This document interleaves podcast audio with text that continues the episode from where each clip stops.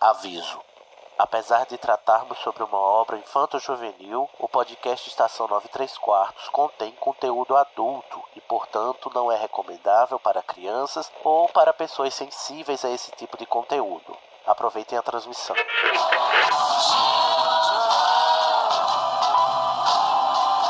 AD chamando, me escutam? Temos um novo boletim do tempo. O raio acertou, repito, o raio acertou. Isso, como dizem, é a sua viagem. Desculpa, Harry, eu vou ter que deixar você. Dumbledore deve estar querendo. Deve estar querendo me ver. Bom, é, seu trem sair em 10 minutos. A sua passagem. Você poderia embarcar no trem. E pra onde me levaria? Em frente.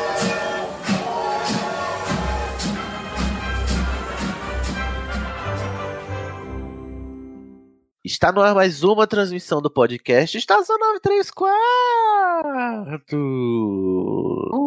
Que é Faz o, o grito da águia.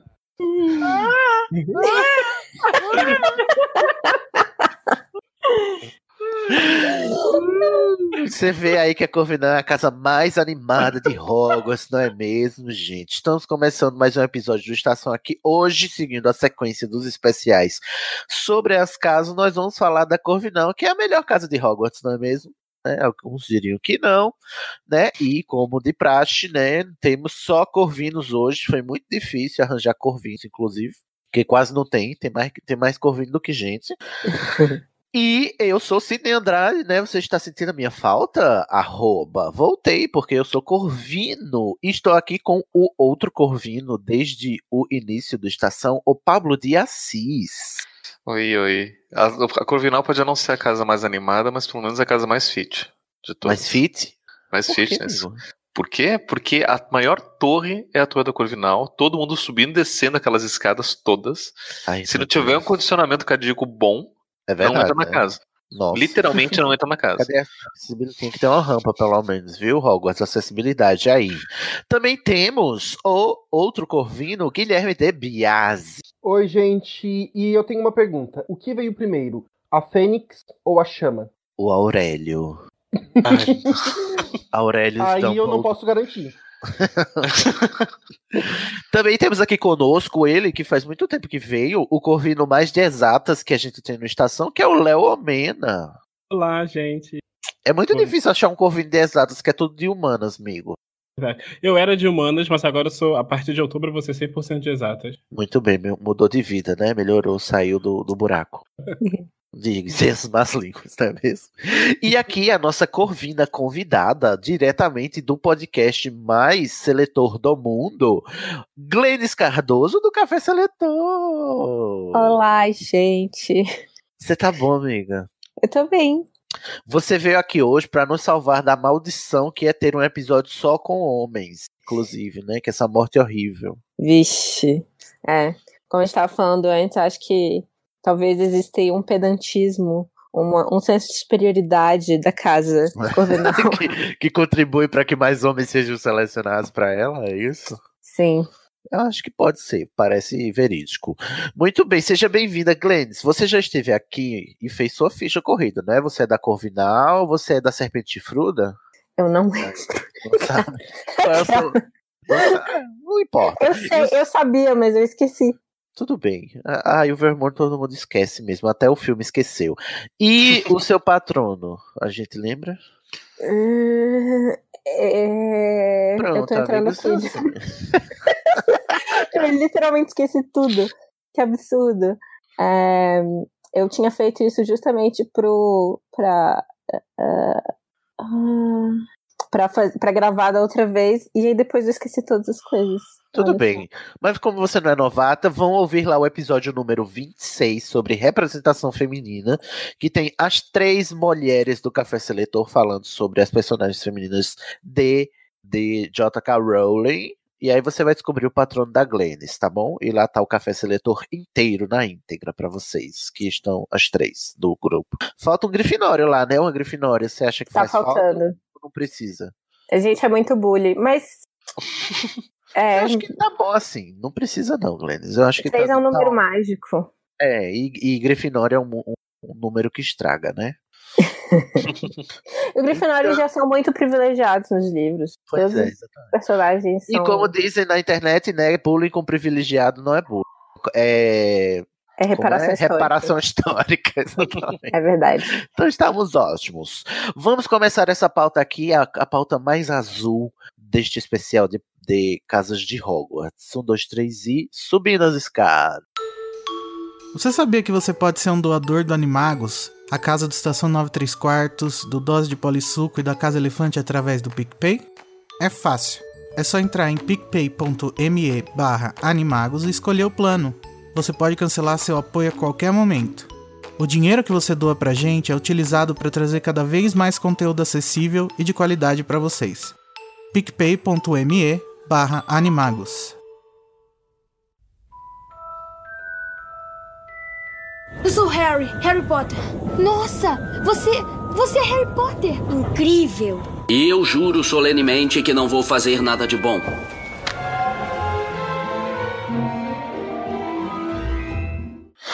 Vamos começar a pauta sobre a casa mais intelectual e pedante, por que não dizer pedante, de Hogwarts.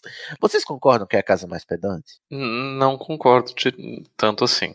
Hum. Por que não? Justifique sua resposta. Porque a questão da, da Corvinal não é só a inteligência, você conseguir pensar fora da, da, da, Da caixa. da caixinha, assim, você poder ter ideias diferentes. E, e- e ser pedante implica você querer ter poder sobre o outro. Então Eu é a Grifinória que é pedante. Mais Grifinório ou Sonserina sendo pedante do que um Corvino. O Corvino, se você começa a debater com o Corvino e ele sabe que você tá sendo pedante, ele simplesmente vai virar as costas, vai embora e vai ficar com a razão dele. Tipo, foda-se você. Ah, tá, ele vai ficar com a razão dele. Mas isso não é pedante, né? Não, pedância é tipo, não, eu sei mais do que você, você precisa se corrigir, que não sei o que, ó. Quer ficar Não, mas aí você. com a- Mas se você. as suas- você não com as suas precisa falar isso. fica aí. E daí eu vejo problema, na verdade, da Corvinal, porque eu vejo mais É. uma ausência dos Corvinos do que, de fato, qualquer coisa. Então, né, tipo, num debate político, o Corvino, tipo, qual que é o interesse do Corvino de estar tá debatendo nesse sentido? Vocês estão tudo errado mesmo? Para que, que eu vou Então, errado, misturar? fica aí você com os seus, seus fatos alternativos. Eu vou ali pra biblioteca. O que, é que você acha disso, Glenn? Eu acho que isso é, é uma forma de pedância também, assim. Tipo, não vou mis- misturar com essa gentalha. Você, Léo, concorda ou discorda da pedância? Eu con- Ah, eu concordo. A gente é A gente. A gente. Ah, quis- Nós somos um pouquinho pedantes, sim. Eu acho que a inteligência pode ser um dom, mas também tem os seu- seus males. Aí eu É. concordo plenamente, porque às vezes tem horas que eu não sinto frio, porque eu tô coberto de razão. eu acho. Só digo isso. Ai, gente, eu também sou assim de vez em quando. Modéstia é uma então. característica da Corvinal. Ver, vestes de, de peles, né? De, de pelos muito quentinhos, cobertos de razão. É, assim, mas vamos começar aqui caracterizando a casa, né? Isso aqui foi só para esquentar. Vamos apresentar a casa da Corvinal para quem não conhece os mínimos detalhes da Corvinal. Diz aqui na pauta que foi Danilo quem fez e não veio gravar, então shame on you, Danilo Borges. É, que a etimologia, né, Ravenclaw, né, diz que é Raven, e, que é a palavra para corvo, e Claw garra, né, garra de corvo. Pausa para o Pablo. Por que, É. que isso não está certo, Pablo? Então, Raven não é só corvo. É, Raven é também um, um adjetivo que é negro. É um adjetivo, né? É um adjetivo para negro. Muito escuras, né? Muito pretas. Isso. Então, dizer Ravenclaw, literalmente, se- é, literalmente a, a- a frase Ravenclaw é uma garra escura. Garra negra. uma garra negra. Inclusive, porque o símbolo, né? O animal símbolo da Corvinal não é um corvo, tá? David Yates, Steve Kloves e É. esse povo que fez os filmes. É uma Columbo. águia. Luiz Columbus. Não É. é, um- não é uma, um corvo, é uma águia. E tem E- águias que tem a garra negra, né? Exatamente. E aí é que tá o ponto. Então tá. Então Vocês não aí. acham to- que fica mu- muito mais simples colocar um corvo? Não. Não. Porque aqui é Corvinal. Corvinal, a gente não quer simplicidade, a gente quer correção histórica, entendeu? E acurar. Né? Então tá decidido aqui. Quando você compra um brasão de corvo, você está errando historicamente, tá bom? Aqui, e linguisticamente. É, então nós temos aqui que o brasão da Corvinal é uma águia, que inclusive era o símbolo de muitos brasões da aristocracia britânica, né, da Grã-Bretanha, principalmente na época em que se passa a fundação de Hogwarts, que é lá no começo do século XI ou é 9, não sei, tô confuso. Entre 9 e 11. Até hoje é, né? Tipo, a águia é símbolo de nobreza lá na Grã-Bretanha, apesar de ser o símbolo Europa. dos Estados Unidos, né? Que não é nada nobre, É, mas lá na Europa toda. Europa. É, na Europa toda. Isso vai, inclusive, corroborar com o que a gente sabe sobre a fundadora de, da, da Corvinal, né? A fundadora de Hogwarts, a, a Ravenna, a Rowena Ravenclaw, que a gente vai falar já já um pouquinho do histórico, apesar de vocês já terem ouvido aí no episódio sobre a história e a fundação de Hogwarts. Seu Gente. emblema é a águia. Oh, fala, Gui. Não, é que eu acho que aquela pedra azul gigante no diadema é meio que um indício de como ela era rica. riquíssima. Inclusive, né, a única. Não, é só ela e o Sonserino que tinham joias, né? Como é, é, relíquias. É porque um cálice de ouro não é joia. Não é joia, é um Uma- utensílio doméstico, tá? E Paulo? uma Naquela espada toda enfeitada. E uma, e uma espada toda enfeitada também, Também. não é. Com Porque todo mundo sabe rubis. que não ajuda em nada. Não, gente, mas calma. O, o diadema e o, o locket, como chama locket, gente? Eu tô as próprias Sasha aqui. Como é que chama Medalhão. locket? Medalhão. O medalhão e o diadema. camafeu. Camafeu. É, Vamos ser bem corvinos, não é mesmo? Uhum. O camafeu e o diadema são só joias. A espada, apesar de caríssima, e o goblet, o cálice, apesar de caríssimo, são utensílios, entendeu? Tem funções. Sidney, você está desmerecendo as propriedades mágicas do diadema. Não, eu tô dizendo que é uma joia. Eu tô dizendo que as duas casas aristocráticas são as duas casas cujos fundadores tinham joias como relíquias. Então, né, apesar da a gente tá vendo, Corvinal é assim, discute até sobre o que é joia e o que não é. É, seu emblema é águia, como a gente já falou, e as suas cores são é, azul e bronze, não é azul e prata, como tá nos tudo errado nos filmes da Corvinal, tudo errado. Inclusive essa combinação azul e bronze eu acho tudo em minha vida É a mais elegante, mais certamente. elegante né? do que azul e prata, inclusive. As- o salão comunal da Corvinal fica lá na torre mais alta, né, quer dizer, a segunda torre mais alta, porque a mais alta é de astronomia, e como o Pablo falou, você vai malhar sua raba muito para chegar na Corvinal. Você chega lá, né, na sala, depois sobe uma escada circular e para entrar você tem que desvendar um enigma que a Aldrava informa. Aldrava, gente, é aquele negócio que você bate assim, tem um, um aro que você bate naquelas portas bem velha, bem antiga. Você faz toque, toque, toque. Às vezes tem uma coisa que adorna a Aldrava. No caso do salão comunal da Corvinal, é em forma de águia. Essa águia fala, tem uma inteligência artificial que fica soltando enigmas. Se você não adivinhar um enigma, você não entra na casa. Portanto, não tem como um Grifinório jamais entrar na Corvinal. Inclusive, gente, para onde vão as coisas perdidas? Para onde vão as coisas perdidas? Você sabia, Guilherme, que as mulheres perdidas são as mais procuradas? Você sabia que o amigo não sabia responder essa pergunta? O amigo? Porque ele não é Corvinal, ele é um Sulcerino, não é mesmo? Ah, Mas a Minerva sabia. A Minerva sabia. Inclusive, a gente chega já lá. Quando você entra, tem lá uma sala circular, né? Toda chiquérrima, tudo azul e bronze, e tem uma estátua da Ravena, porque, assim como o Sonserino, né? Esse, esse povo rico aristocrático é muito, né? Egocêntrico. O Sonserino foi um pouco mais, ele fez uma a, a estátua gigante junto com uma cobra gigante lá nas masmorras, né? Lá no, no esgoto de Hogwarts. Mas a, a Ravena foi mais humilde, colocou só uma estátua no meio do seu salão comunal. E a, a Torre da Corvinal, como ela é circular, ela tem vista para todos os campos de Hogwarts. Então é a visão mais magnífica de Hogwarts que você terá é das janelas do Salão Comunal de Hogwarts. Vocês queriam entrar no Salão Comunal de Hogwarts? De, de- da Corvinal? Eu acho que de todos os salões comunais, o que eu mais gostaria de ver era, era desse. Mas porque não, não é só isso, porque o teto também ele é todo decorado, né? Com as estrelas. Ah, é mesmo! E com as estrelinhas, e tipo, você pode estudar astronomia no teto da Corvinal. Que nem, o- que nem o quarto de criança. É Pelo menos nos anos 90 tinha estrelinhas no teto. Aquelas coisas que brilham no escuro, né? Aham. Sendo É bem honesto, o segundo que eu mais queria ver era o da Corvinal, mas o primeiro era o da Sonserina, porque ver o lago de baixo deve ser incrível. Sim. Então, a gente pode combinar por eliminação que o mais sem graça é o da Grifinória, né? Não, é o da Lufa-Lufa, desculpa. Não, a da Não, da Lufa Lufa Lufa-Lufa fica, fica perto da cozinha. Que é a Isso já melhor é muitos pontos. Muitos pontos, exatamente. É, a Grifinória só tem uma, uma lareira real. Uma mulher gorda que pergunta coisas. Pergunta, é, uma senha. A Corvinal, assim como sua fundadora, valoriza a inteligência, sagacidade e sabedoria. E tem o lema, né? A Corvinal é a única que tem lema, as outras têm não, né? Porque foi a Rovena quem escreveu no seu diadema, né?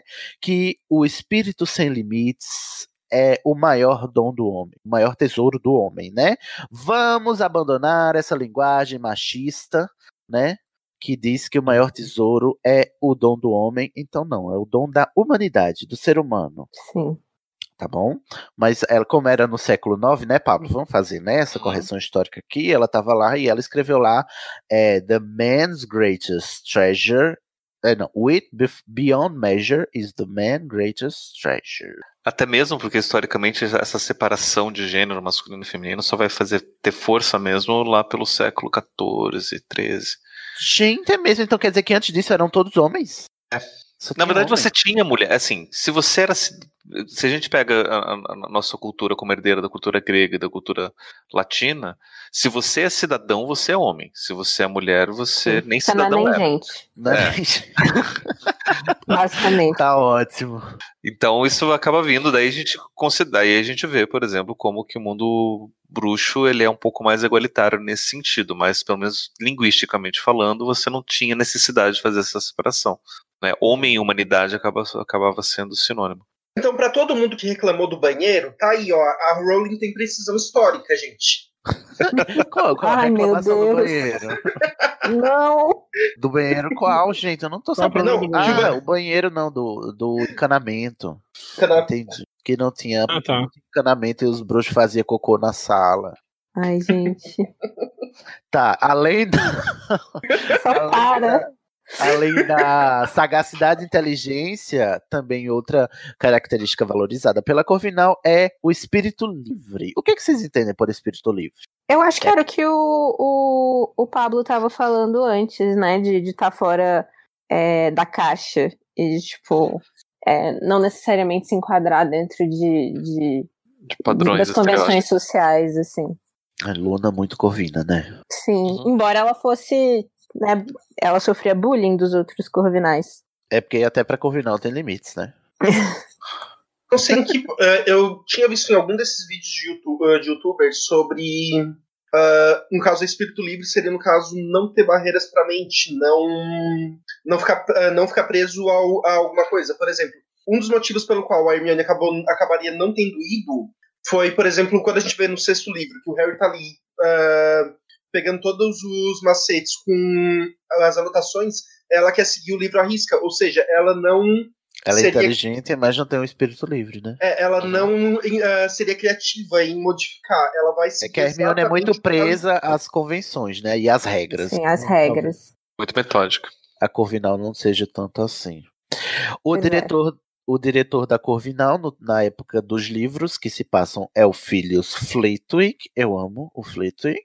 Já As aulas são conhecidas por serem as mais divertidas de Hogwarts. Verdade. Ele é um nota. Vocês não sabem desse detalhe, porque não é muito divulgado, né? Porque é o apagamento da pessoa corvina na cultura. Mas o Flitwick, ele é um exímio duelista, tá? De, de onde você sabe de que eu vi isso? Do Pottermore. Arrasou. Do Pottermore, fonte Pottermore. Eu consegui É, entrar no meu Pottermore, inclusive. Ai, descobriu seu coisas. patrono? Meu patrão.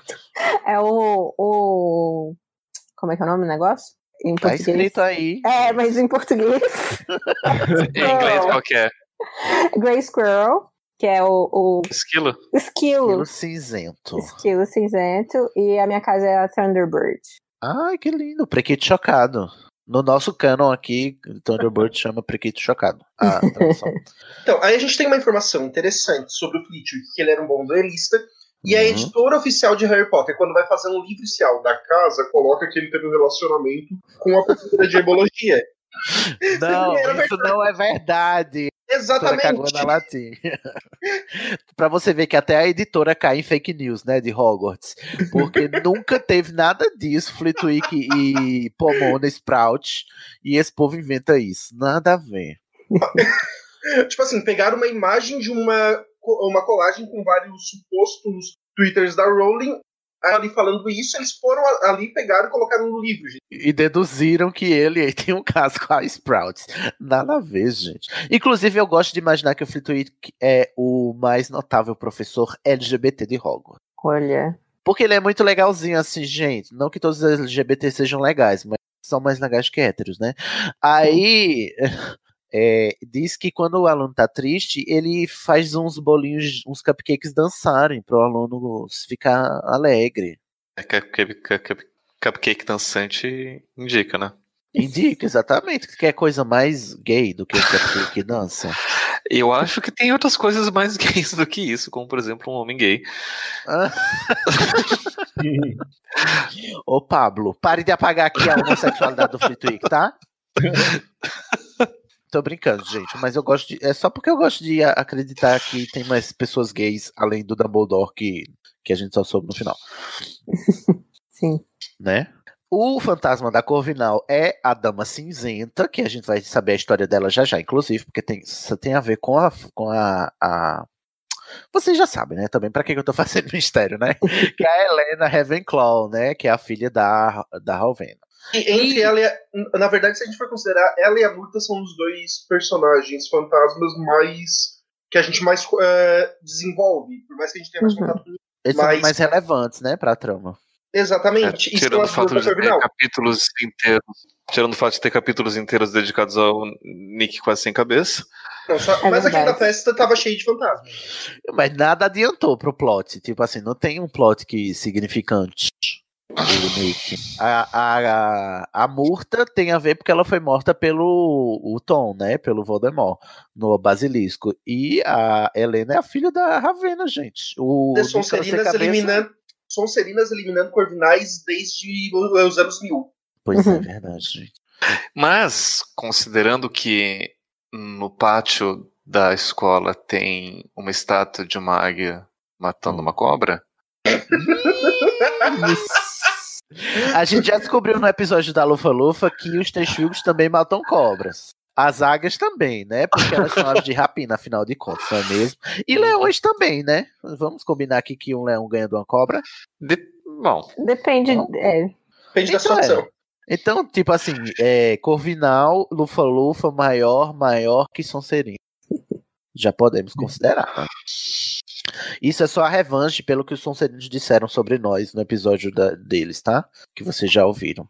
A Helena, né? A Helena, a Madame Cinzenta, né? A Dama Cinzenta, que é a Helena Corvinal, o fantasma dela ela é meio assim, chadão, né? Igual a todo corpo ele, sua de boinha, não gosta muito de falar, e ela tem essa má fama de que não fala com ninguém. Só que se um cor- ela só fala com os corvinos, que ela é muito clubista, e se o corvino pede ajuda, ela dá, né? Tanto é por isso que o Harry, ela foge do Harry, primeiro porque ela é grifinório, e eu acho que ela deve ter trauma, e segundo porque ele é o menino que sobreviveu e tava sendo ameaçado ali, né, pelo Voldemort, né, naquela mesma hora que ele foi falar com ela.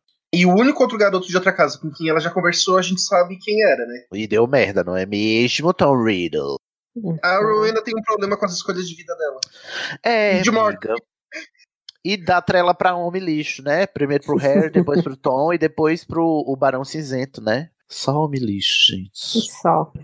Ora, vocês têm alguma coisa a dizer mais sobre a Helena, a Dama Cinzenta? Ela quase não aparece, né? Tadinha, só na- no final. Nada mais a dizer sobre a Helena, vamos para ela, a Ravena Unana. Ravena Ravenclaw, ou Ra- Ravena Ravenclaw, diz que, historicamente, era a bruxa mais brilhante de seu tempo. Ela é descrita pelo Chapéu Seletor como a Bela Ravena das... Das quê? As ravinas. Das Ravinas. Bela Ravena das Ravinas. O que é uma Ravina, Pablo de Assis? uma ravina. Uma ravina é um acidente geográfico, é, geológico. Tá dizendo Geográfico. que a Ravena é um acidente. É tipo um barranco, né? É um vale. Vale O isolado. vale é mais floresta. bonito que barranco. Um barranco.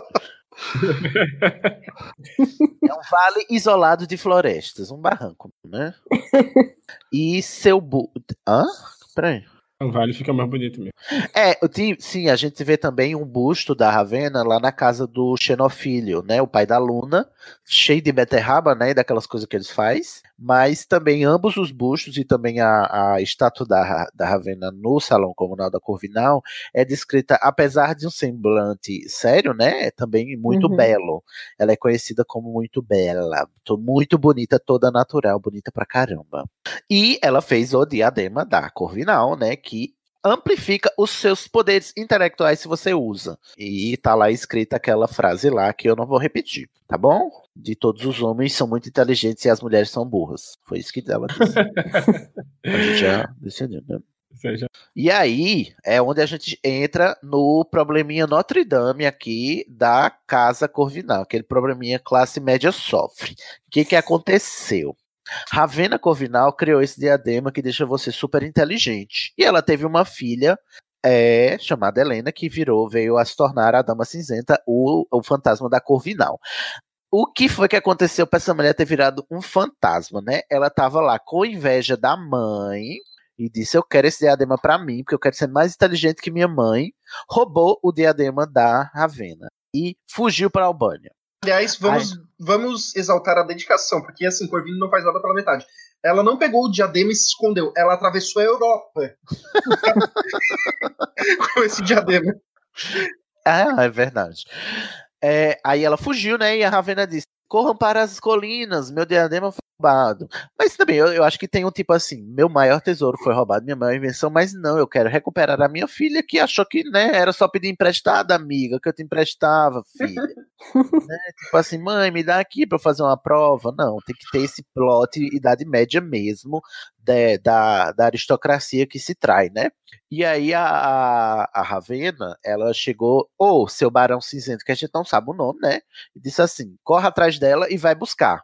O Barão Cinzento era um homem da aristocracia também, muito orgulhoso e provavelmente descendente lá do Sonserino do Salazar, né? Mas era aristocrata também, foi atrás dela porque ele também era muito apaixonado pela Helena. Chegou lá, disse aqui, querida, me dê aqui esse diadema, por favor, e vamos voltar para casa que sua mãe tá lhe chamando. Passa para casa já. Aí a Helena disse: Não vou. Bateu o pé e disse: Não vou. Ela disse: Ah, então vou te matar. Porque é isso que as pessoas fazem, né? Quando você não quer ir e volta para casa, é, só lhe resta matar você.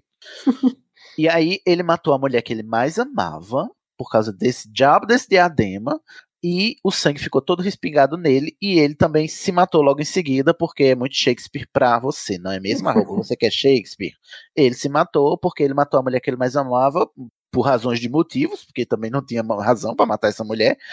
E, eu acho que era por uma raiva, né, do, do senso de entitlement do homem do século IX. Então, Sidney, hoje a gente tem um nome pra isso, se chama feminicídio. Feminicídio, muito obrigado. E aí, os dois morreram e viraram fantasmas. O diadema ficou lá na Albânia, ou seja, a missão foi um fracasso total. A Ravena ficou sem seu diadema até hoje, até alguma cobra descobrir esse diadema lá nessa árvore, né, que estava escondida o diadema, uma cobrinha muito rastejante. Mas aí os- é bom que os fantasmas estavam lá na Albânia, mas voltaram para Hogwarts, né? Então eles são muito é, apegados ao seu lugar de origem.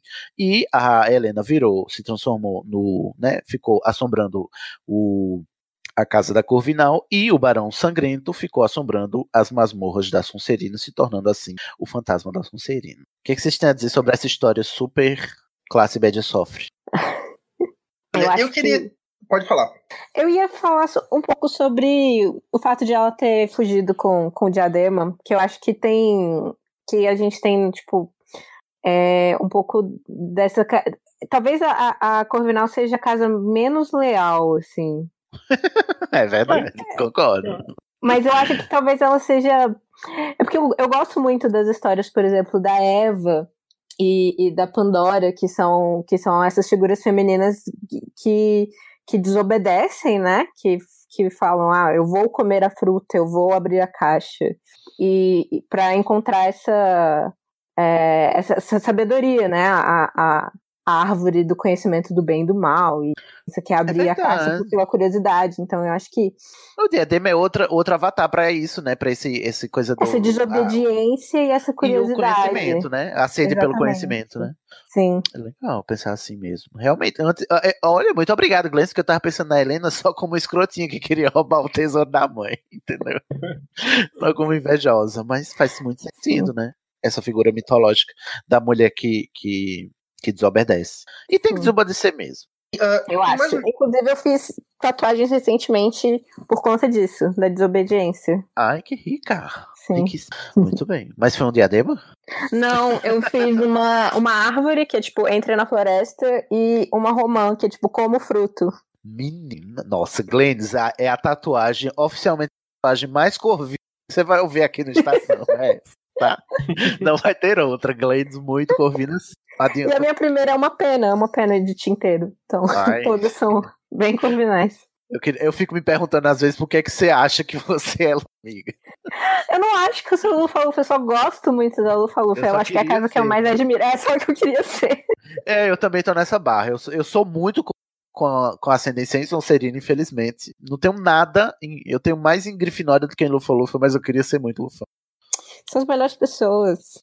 Pois é, verdade. Vou, vou converter, fazer um transplante de casa no meu boy pra ele ser da Lufa-Lufa. E eu pelo menos ter esse prazer. Pablo, você quer fazer algum comentário sobre esse ar mitológico que a Glennis suscitou? Não, ela já falou muito bem. Tem mais figuras femininas assim, além da Pandora e da Eva? Que, que É, trazem essa. esse- essa segunda tatuagem que eu fiz da Romã é, tem a ver com a com a, a Perséfone, né? Mas é, é tipo uma releitura da Perséfone, que a Perséfone teria sido raptada pelo Hades. E eu gosto da ideia de pensar que ela que ela foi por vontade própria, ela não foi raptada, sabe? E ela comeu o, a, a Romã porque ela quis, não porque ela foi enganada. Tipo, A romã do Hades, né? Que se você comer alguma coisa no Hades, você tá fadado a ficar lá pra sempre, não é isso? Uhum. É, sim. E ela mesmo comeu e mesmo assim saiu do Hades. não? Sim, ou porque ela menos, né? cuspiu. Como é, Pablo? É sim, tem várias versões. Uma delas diz que ela comeu, só que ela só comeu quatro sementes. E aí o acordo foi que ela né? ficasse só quatro meses. Ah, entendi. Ah, porque a Persephone tem toda aquela parada das estações, né? As estações do ano, né? Entendi. Que na verdade quem faz isso é a mãe dela. Que é a Sim. Que é A a Deméter. Deméter. Demeter. E aí, e quando mais uma tá vez longe- volta essa questão da maternidade. É filha. verdade, filha e mãe e filha, né? Sim. Uma pegando a coisa da outra. E é tipo, é, e pro mundo inferior, né? Que tipo, pode ser um- também uma, uma, um- uma forma de falar de ir pras profundezas e tal. E... Não, e tipo, a, a Helena ela foi pra uma floresta muito distante, muito obscura, né? Lá na Albânia, no, no cu do mundo, né? Lá no, no século. Lá naquele século, lá no- nos anos Sim. mil. Você ia falar Sim, a e a floresta é, sempre foi aquele sim- símbolo do, do desconhecido, né? Do, E do perigoso, né? Do perigoso na, na- na- nos contos de fada e tal. É mesmo, tem ar de fábula, né? Esse, esse conto da, da Ravena com a Helena, né? Também tem um pouco esse ar. É, obrigado, eu tô gostando um pouco mais agora.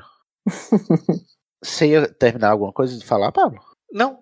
Não? Eu só ia comentar, né? que você- é que você fez a pergunta, né? Você tem outras mulheres que fazem isso, né? Que, e assim, na mitologia é muito comum você colocar o papel de desobediente na mulher, até como forma de você justificar a misoginia. E também. aham. Hoje em dia eu acho ótimo. É, não Pois a é. misoginia, a desobediência. A desobediência, né?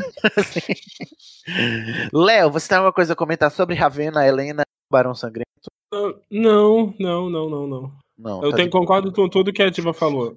Concordo com tudo. Concordo. 100%. 100%. É que assim, tem uma só coisa que Fala, eu queria ah, dizer que eu tô. Faz 12 anos que eu, como nerd de história, ah, gostaria de saber o que aconteceu com as relíquias depois. com o, é, o medalhão, a taça e o diadema depois da batalha. Sim. Porque são Você três. que aconteceu? são três objetos muito importantes e a gente sabe que a espada tá lá no, na sala da Minerva até hoje. Mas o que, que aconteceu com os restos desses objetos? Das outras. É, Da- do, a do diadema eu posso dizer que foi completamente destruído pelo fogo lá do. Mas do eles não mandaram. Mas no filme Mas eles eles chutaram ficaram. pra dentro. É. No, nas- ah, no livro eles ficaram com. Não, no livro. é, no livro eles ficaram com o resto. No livro, o Harry fica com o diadema. fica com a taça e fica com o medalhão. Ele fica com as Ele, ele três. recupera, tá? O diadema? Recupera, sim. aham. É o fogo quem destrói, mas ele pega o diadema e só descobre que foi destruído quando saem da sala, porque o diadema começa a se tremer e, e- e meio que sangra assim e solta um. Ele um se lamento, parte e começa a entendeu? sangrar. É, ele racha e começa a sangrar, exatamente. Por causa do fogo diabólico. O fogo. Como chama o fogo, gente? Maldito. O fogo maldito. Eu, eu gosto de imaginar aquelas, né? Fazendo meu próprio headcanon aqui, que o Harry guardou isso pra ele, entendeu? Porque é, é tipo assim, é a, a prova de tudo que ele passou pra destruir o, o, o Voldemort, né? Então acho que tá lá na estante dele, assim, exposto. Eu gosto de pensar que ele entregou pra algum restaurador mágico. Ele fez, tipo assim, uma. ah, não, as propriedades mágicas estão perdidas, mas assim, fez pelo menos ali ficar bonitinho pra botar junto lá na sala da Minerva com os outros, porque senão vai ficar só a espada e aí já viu, né? É mesmo, pode ser que esteja lá, né? A Hermione deve ter feito ele fazer isso. Ele provavelmente Aham. queria expor e a Hermione falou, véi, não. Não, eles são, de, são dos fundadores, velho. Tem que ir pra escola. É verdade, é, faz sentido. É, e aí agora tem as quatro relíquias lá, talvez, né? No, no, no- na sala do diretor de Hogwarts. Da diretora, né? Que é, que é a Minerva. Sim. Menos que a família da senhora Smith tenha entrado em processo pra reaver o bem roubado. Carlos. Será? Mas eu acho que, assim, eu acho que, diz- dizendo isso e sabendo que aquela, aquele objeto foi a, o lar da alma do Voldemort durante vários anos, eu não queria, não, de volta, não, sabe? Eu sendo da minha família, assim, ah, esse brasão aí não significa nada para o, o legado Lufa-Lufa, entendeu? A não ser que é da Elga e deve estar lá em Hogwarts, né? O seu lugar de merecimento. Lumos Maxima. Lumos Maxima. Vamos passar agora para as- os aspectos, né? As qualidades que identificam um corvinho. E aí eu vou dizer os que estão aqui, vocês podem acrescentar também aqueles que vocês acham que estão faltando, tá bom? Inclusive a Glennis, que está mais escolada aí em identificar corvinhos no mundo. né? Aqui, é, de acordo com o que o Chapéu Seletor nos mostra ao longo dos livros e o que a gente observa dos personagens corvinos ao longo dos livros, a gente pode elencar aqui. A Corvinal é caracterizada por membros inteligentes, né, pela, pela sua inteligência, que se destacam, né, pela sua inteligência, criatividade, sabedoria. Qual é a diferença entre inteligência e sabedoria? Pablo? Esse... Tinha- eu, não, eu tô, eu tô tentando Pergunta achar aqui um, um, um meme Ah. que mostra essa, essa diferença. Quando você achar aí, eu vou continuando aqui. Sabedoria, né? Excentricidade, ó, eu- isso aí eu concordo 100%. Espirituosidade, que a gente pode até definir o que é isso muito bem, que eu não entendo um pouco direito. É o wit, né, em inglês? Wit. Wit. Ah, Sim. Que é você ser, né? Eficácia. ser o quê? Sagaz. É, tem isso da inteligência, mas também um pouco de um, um certo humor. Hum, você- é, na verdade, é você ser irônicozinho, né? Hipsterzinho. Você gosta tudo ironicamente. Espirituosidade, respeito às diferenças, concordam com isso? Respeito às diferenças? Considerando o bullying da, da, da Luna, não. Não, Porque- eu acho que isso, acho que isso pertence mais a Lufa-Lufa, não? Sim. É, também. Mas é porque, como é a casa dos excêntricos, é, talvez isso que, é, queira dizer que, tipo assim, eles aceitam melhor fora da caixinha, né? Ideias assim, esquisitas, né? Sim. Mas não tão fora da caixinha. não é, até que ponto, né? Fora Eu acho que é uma coisa meio cada um por si. Tipo, ah, você pode ser esquisito e ir no seu canto. E ela Tudo falou bem, mais, é. tipo, vamos, Vamos nos amar todos. É. Eu adoro. É, mas é, tem muito isso da Corvinal ser a casa dessas pessoas muito avoadinhas, assim, aéreazinhas, né? Até porque a gente não mencionou, mas o elemento que caracteriza a Corvinal é o elemento do ar, que é o elemento que está relacionado à intelectualidade também, né? Uhum. E à mente, né? O elemento relacionado à mente. Essa voada, hein? Por isso que é avoado, né? é, mas mente aérea, inclusive os signos de ar são caracterizados por isso também, né? De serem muito aéreos, assim, e terem dificuldade de tomar decisões, não é mesmo? Sim. E aí, a gente que mais fez um, vocês- todo um, um episódio lá no Café Seletor que a gente falou sobre os signos e, e os elementos dos signos e os elementos das casas de Hogwarts. Foi bem interessante. E tem isso, né, de, de você viver mais é, nas- no mundo das ideias do que no próprio corpo, assim, não é muito, não é muito material. É que é o exato oposto da, da Lufa-Lufa, né? Que tá muito voltado pro material, né? No material, assim, do concreto, né? O, o, o ar tá mais voltado, e, portanto, né? Será que a gente pode confirmar, com, é, concordar que os corvinos estão mais voltados por, a- pro abstrato do que pro concreto? Sim, eu acho. E aí, Paulo, o que, que você tem a dizer? Você achou a diferença da, da sabedoria pra inteligência? Eu achei aqui um meme que diferencia conhecimento de sabedoria, mas não era bem isso. Sabedoria. Eu me lembro aquele, aquele, aquela cena do Rei Leão que o, o macaco bate na cabeça do, do Simba, aí o Simba depois abaixa a cabeça. Tipo, ele aprende pela experiência, né? Uhum. É, Pra mim, eu tenho pra mim que Isso é inteligência é, a sabedoria. capacidade intelectual. Assim, Pra- tecnicamente, tecnicamente, a gente pode dizer que a inteligência é um- uma capacidade de resolução de problemas. né? E a sabedoria é, tem a ver muito mais com a experiência de vida, ou, ou a capacidade de aprender com, as, com essa Com as experiência. experiências, exato. Eu acho que, pra mim, eu, eu interpreto da seguinte, forma, a, da seguinte forma: a sabedoria é a inteligência aplicada, entendeu? Tipo, é, é você é, saber usar a sua inteligência da melhor maneira. Nem todo mundo sabe usar a inteligência da melhor maneira, ou da maneira mais construtiva, seja pra si mesmo ou pro, pro, pro próximo, né? Talvez, Claro. não sei. É que isso só vem com a experiência, né? Só vem com a experiência. Então, né? Sabedoria só são corvinos mais idosos, né? Que eles vivem. Eles começam inteligentes e vão ficando sábios. Será? Será assim? Se bem que a gente tem que acabar com esse, com esse mito do, Ah, de que do todo velho velho é sábio. sábio. É, tem que acabar. É, Tem que verdade. acabar. Tem muito velho falando bosta, é verdade. Mais alguma característica que vocês gostariam de incluir na Corvinal? Nenhuma, né? Corvinal já está muito bem definida. Vamos agora para os corvinos de destaque da história, né? É engraçado, interessante que na maioria dos textos Pottermore a gente encontra inventores corvinos, né? A maioria dos inventores do mundo bruxo da Rowling são da Corvinal, né? Dentre eles, a Perpétua Fancourt, ela inventou o lunascópio, gente. Que é usa... Eu sempre fiquei me perguntando o que era um lunascópio, porque ele é muito citado também em Animais Fantásticos e Onde Habitam no filme, né? Eu digo, pra que serve um Uhum. lunascópio? E aí a gente aprende aqui que a Perpétua inventou esse, esse medidor das fases da Lua, né? Pra ficar mais fácil você saber as fases da Lua e ler Sempre mapas perguntei- lunares. Eu sempre me perguntei pra que serve a aula de astronomia no currículo escolar de Hogwarts. Era pra ter a a astrologia, né? Não, ah, ah, ah, eles têm. Adivinhação já conta ali, mas astronomia eu, não- eu queria entender o que, que interfere. Olha, tecnicamente, até o século XVI e XVII, você não tinha muita diferença entre astronomia e astrologia.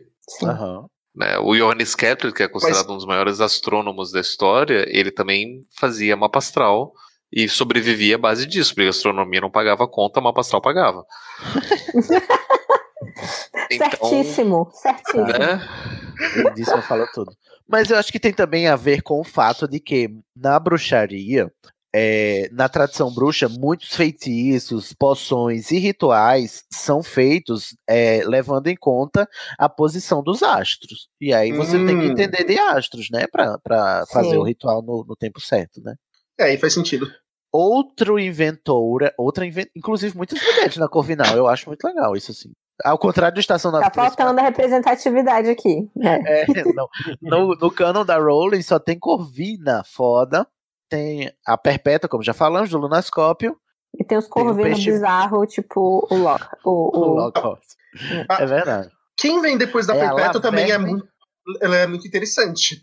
Né? A Laverne de é, Montmorency, muito francesa, né? Montmorency. Montmorency. Montmorency. Montmorency. Montmorency. Parece Ela é feitiço que é, parece feitiço usado pra lançar a marca negra. É mesmo, Montmorency. Ela fez o quê? Criações da poção do amor, gente. Foi ela quem deu início aí todo esse plot de Ixi. você, né, fazer sexo sem consentimento com bruxos. Praticamente é uma maca negra também. É, eu acho que é uma magia das trevas, a poção do amor. Sim. Assim, gente, eu não queria dizer nada, mas todas as vezes que uma poção do amor foi usada na série, foi uma mulher que usou. Ixi. o que, é que você quer dizer com isso? Estupradoras. Todas. Foi a mãe do Harry, foi a Romilda, foi a Queen. A Queen, né? A mãe Não, do a Queen Voldemort. não usou dizer. poção, a gente não sabe se ela usou poção. Sabe que ela E usou foi a, a, Não tá a claro. mãe do Voldemort também. A mãe do A Voldemort, né? A, Mero... Hum. a Nagini, né? Tem impressão que eu falei que é a mãe do Harry. É, tu falou a mãe do Harry, a mãe do Harry. Eu tava pensando na Merope. Merope, Gente, que medo, já pensou? né? Mas aqui a Não. gente tem essa teoria, viu, Glennis? Que a Nagini é a Merope. Porque Hum, na ali no filme do Animais Fantásticos, quando o Newt vai libertar o. Ah, esqueci o nome do outro rapaz. Credence? Não. O que Não. tu ama, o Sid. Jacob.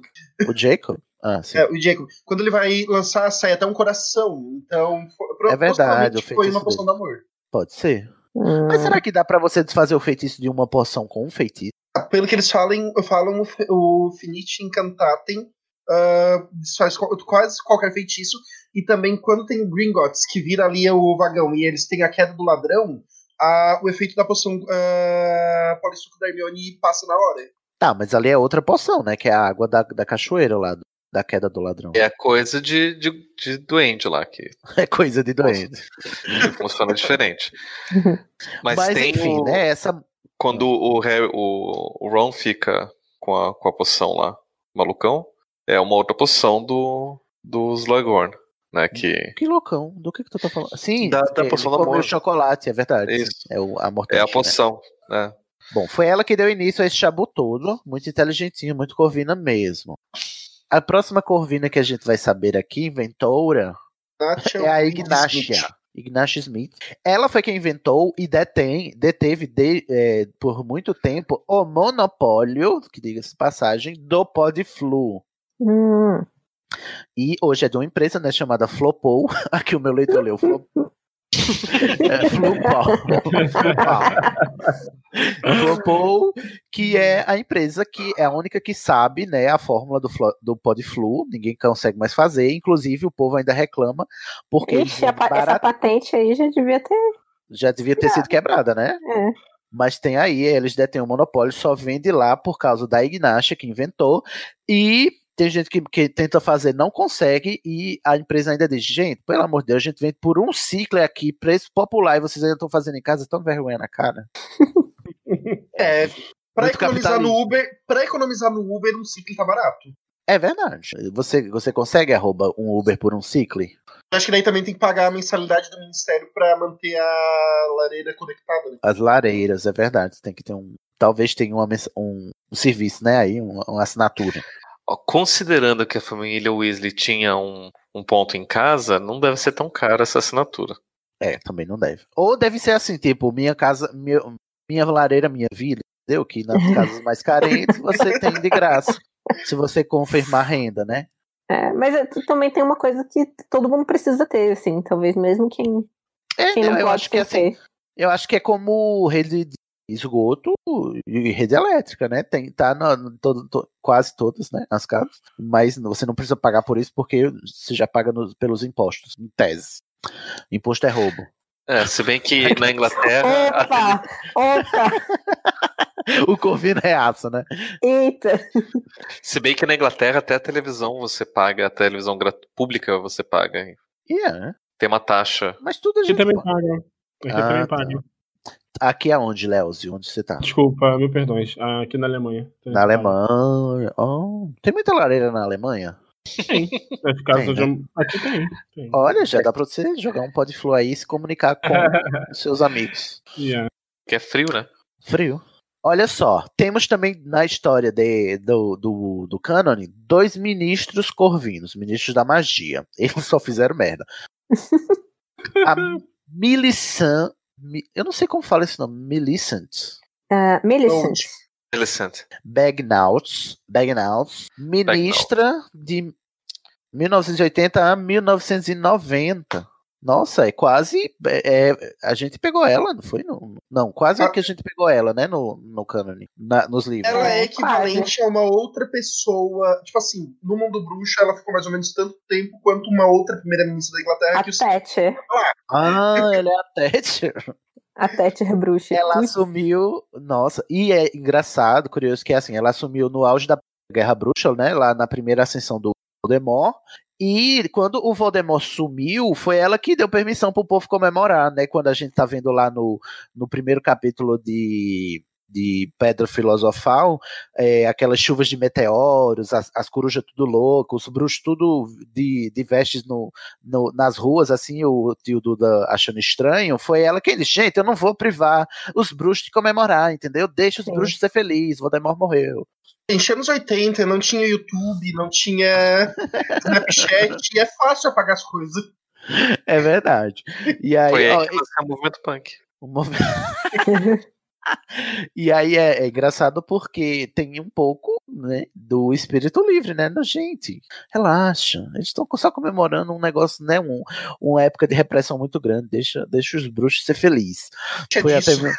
deixa disso. Foi até 1990, é, em 91, então a gente já sabe que quem entrou foi o, o, o Cornélio Fudge, né? Depois que ela saiu. Uhum. Então ela foi a predecessora do Fudge. E tivemos outro ministro. Volta Milicente.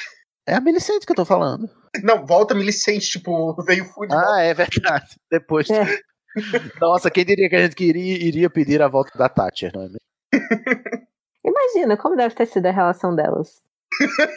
É verdade. Menina, imagina uma Corvina com a Thatcher conversando lá naquela sala. E a Thatcher lá esperando e o, o, o, o quadro aparecendo. A ministra da magia, Millicent Bagnaut, deseja falar com vossa senhoria Thatcher. a Como é que foi seu ano? e aí? E tipo, a Tati acabando com a vida de todo mundo e ela lá, não, tá de boa assim, a gente acabou com o, o Voldemort. Disso, Mas já pararam pra pensar que na época da Tati era a época que o Voldemort tava ascendendo? o Tacando início da terror. época da Thatcher. Mas- Nossa, é verdade. Então era um terror pra bruxos e pra trouxas, né? Pelo menos os trouxas que trabalham. Lorcan. Ai, gente, esse nome. McLaren. McClare. Ah, de 1923 a 1925. Rapidinho. É, bem rápido. Acho que não foi muito popular, né? Ele era muito excêntrico e taciturno, só se comunicava com poucas palavras e sinais de fumaça. Era um Covid, não é mesmo, gente? Aí não aguentaram muito problemas de comunicação tivemos, né? Nesse, nesse ministério. E aí ele só durou três aninhos. Dois aninhos. Traduzir É. isso como ele tentou lançar uma moda, mas não pegou. Não É, pegou. poucos, poucos líderes, né? Corvinais no final É porque eu acho que o Corvino não, não tem essa de querer ser líder mesmo. Eu não tenho esse instinto. Eu, como Corvino nato, não tenho esse instinto de liderança, assim, de querer tomar a frente. Eu gosto É. mais de organizar as coisas, entendeu? E tal. Mas Ficar você no- é host. É verdade, é porque é meu ascendente em, em Grifinória. Sim. Gente, uma dúvida. Ah. Como funciona a questão do ministro da magia? É tipo assim, ele pode ficar a vida toda e ele só sai se ele fizer merda ou tem eleição? É como funciona o ministro, o ministro da magia do- da Grã-Bretanha mesmo, assim. Pelo que eu li, é, ele tem, Primeiro-ministro? o primeiro-ministro. ele tem um mandato de quatro anos, ou é- não, é de sete anos o mandato. E aí você pode ser reeleito ad infinitum é, se ninguém se candidatar e for escolhido. Ou se você fizer uma merda Hum. muito grande, as pessoas lhe expulsam e, e que volta o- outro ministro, entendeu? Até hoje eu não tenho certeza se o Dumbledore não teria. Tipo assim, se eles não convidavam o Dumbledore pra se candidatar. Porque, tipo, ele ganharia se ele concorresse. Exatamente, sim. Mas ah, eles ofe- quando dizem que oferecem um cargo assim, o Dumbledore já tá ganho. Já tá ganho, sim, sim, sim. sim. Mas o Dumbledore nunca quis. Quer dizer, teve uma pequena época ali que ele quis, mas. Antes, mas aí a irmã dele morreu, deu a merda. É.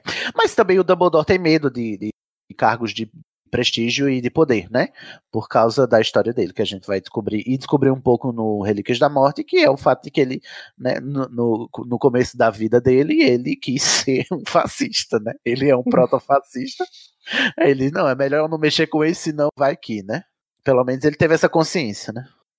E aí, gente, vocês têm alguma coisa a comentar mais sobre essas pessoas maravilhosas corvinas de destaque no mundo bruxo? Temos coisas boas e ruins, né? A Corvinal, apesar do que dizem, ela é a casa mais é, heterogênea, e eu gosto disso, e é a casa que tem, assim, igual é, divisão, pessoas boas e ruins, porque, né, teve a, um, uns inventou aí que inventaram umas coisas legais, uns que inventaram umas coisas não tão legal, uns ministros que foram ruins, uns ministros que foram bons, e assim, gente, pessoas normais. Eu gosto dessa, desse caráter da Sim. Corvinal de não ser idealizado, assim. Apesar da, da gente prezar pela inteligência, as pessoas da Corvinal são são, são reais, né? Tipo, não é só Uhum. gente, não é só gente honrada, né? Só gente gananciosa, ambiciosa, ou só gente muito leal e muito não tem bruxo das trevas. Eu acho que é a menos idealizada das casas. É por isso que ela é controversa, né? É, sobre isso eu ia comentar no final só. Do que? De ser controversa? Ah, não, dessa questão da, da idealização. Ah, é? Então vamos Eu não para os no convites final. aí a gente deixa essa discussão pro, pro fim do episódio. Lumos Maxima. Lumos Maxima. Corvinos famosos ao longo da saga. Alguns a gente ama, outros a gente odeia também, como eu ah, inclusive acabei de dizer. A Luna é Love Good, que quem não gosta tá errado. Uhum. Só quero dizer. Quem não gosta da Luna tá errado, tá, Léo? Eu gosto da Luna. Ah, eu gosto da ufa, Luna. se livrou. Ela é bem maluquinha, mas eu gosto dela. Olha, esse, esse, esse é, mas Mas- aí. Eu não, tinha, Eu eu não não, sei. gostava no início. Porque você tava errado no início. Porque ela, é, tipo assim, é, eu não tinha paciência, era que nem a Hermione. Não tem paciência. Eu não tinha paciência pra aqueles devaneios.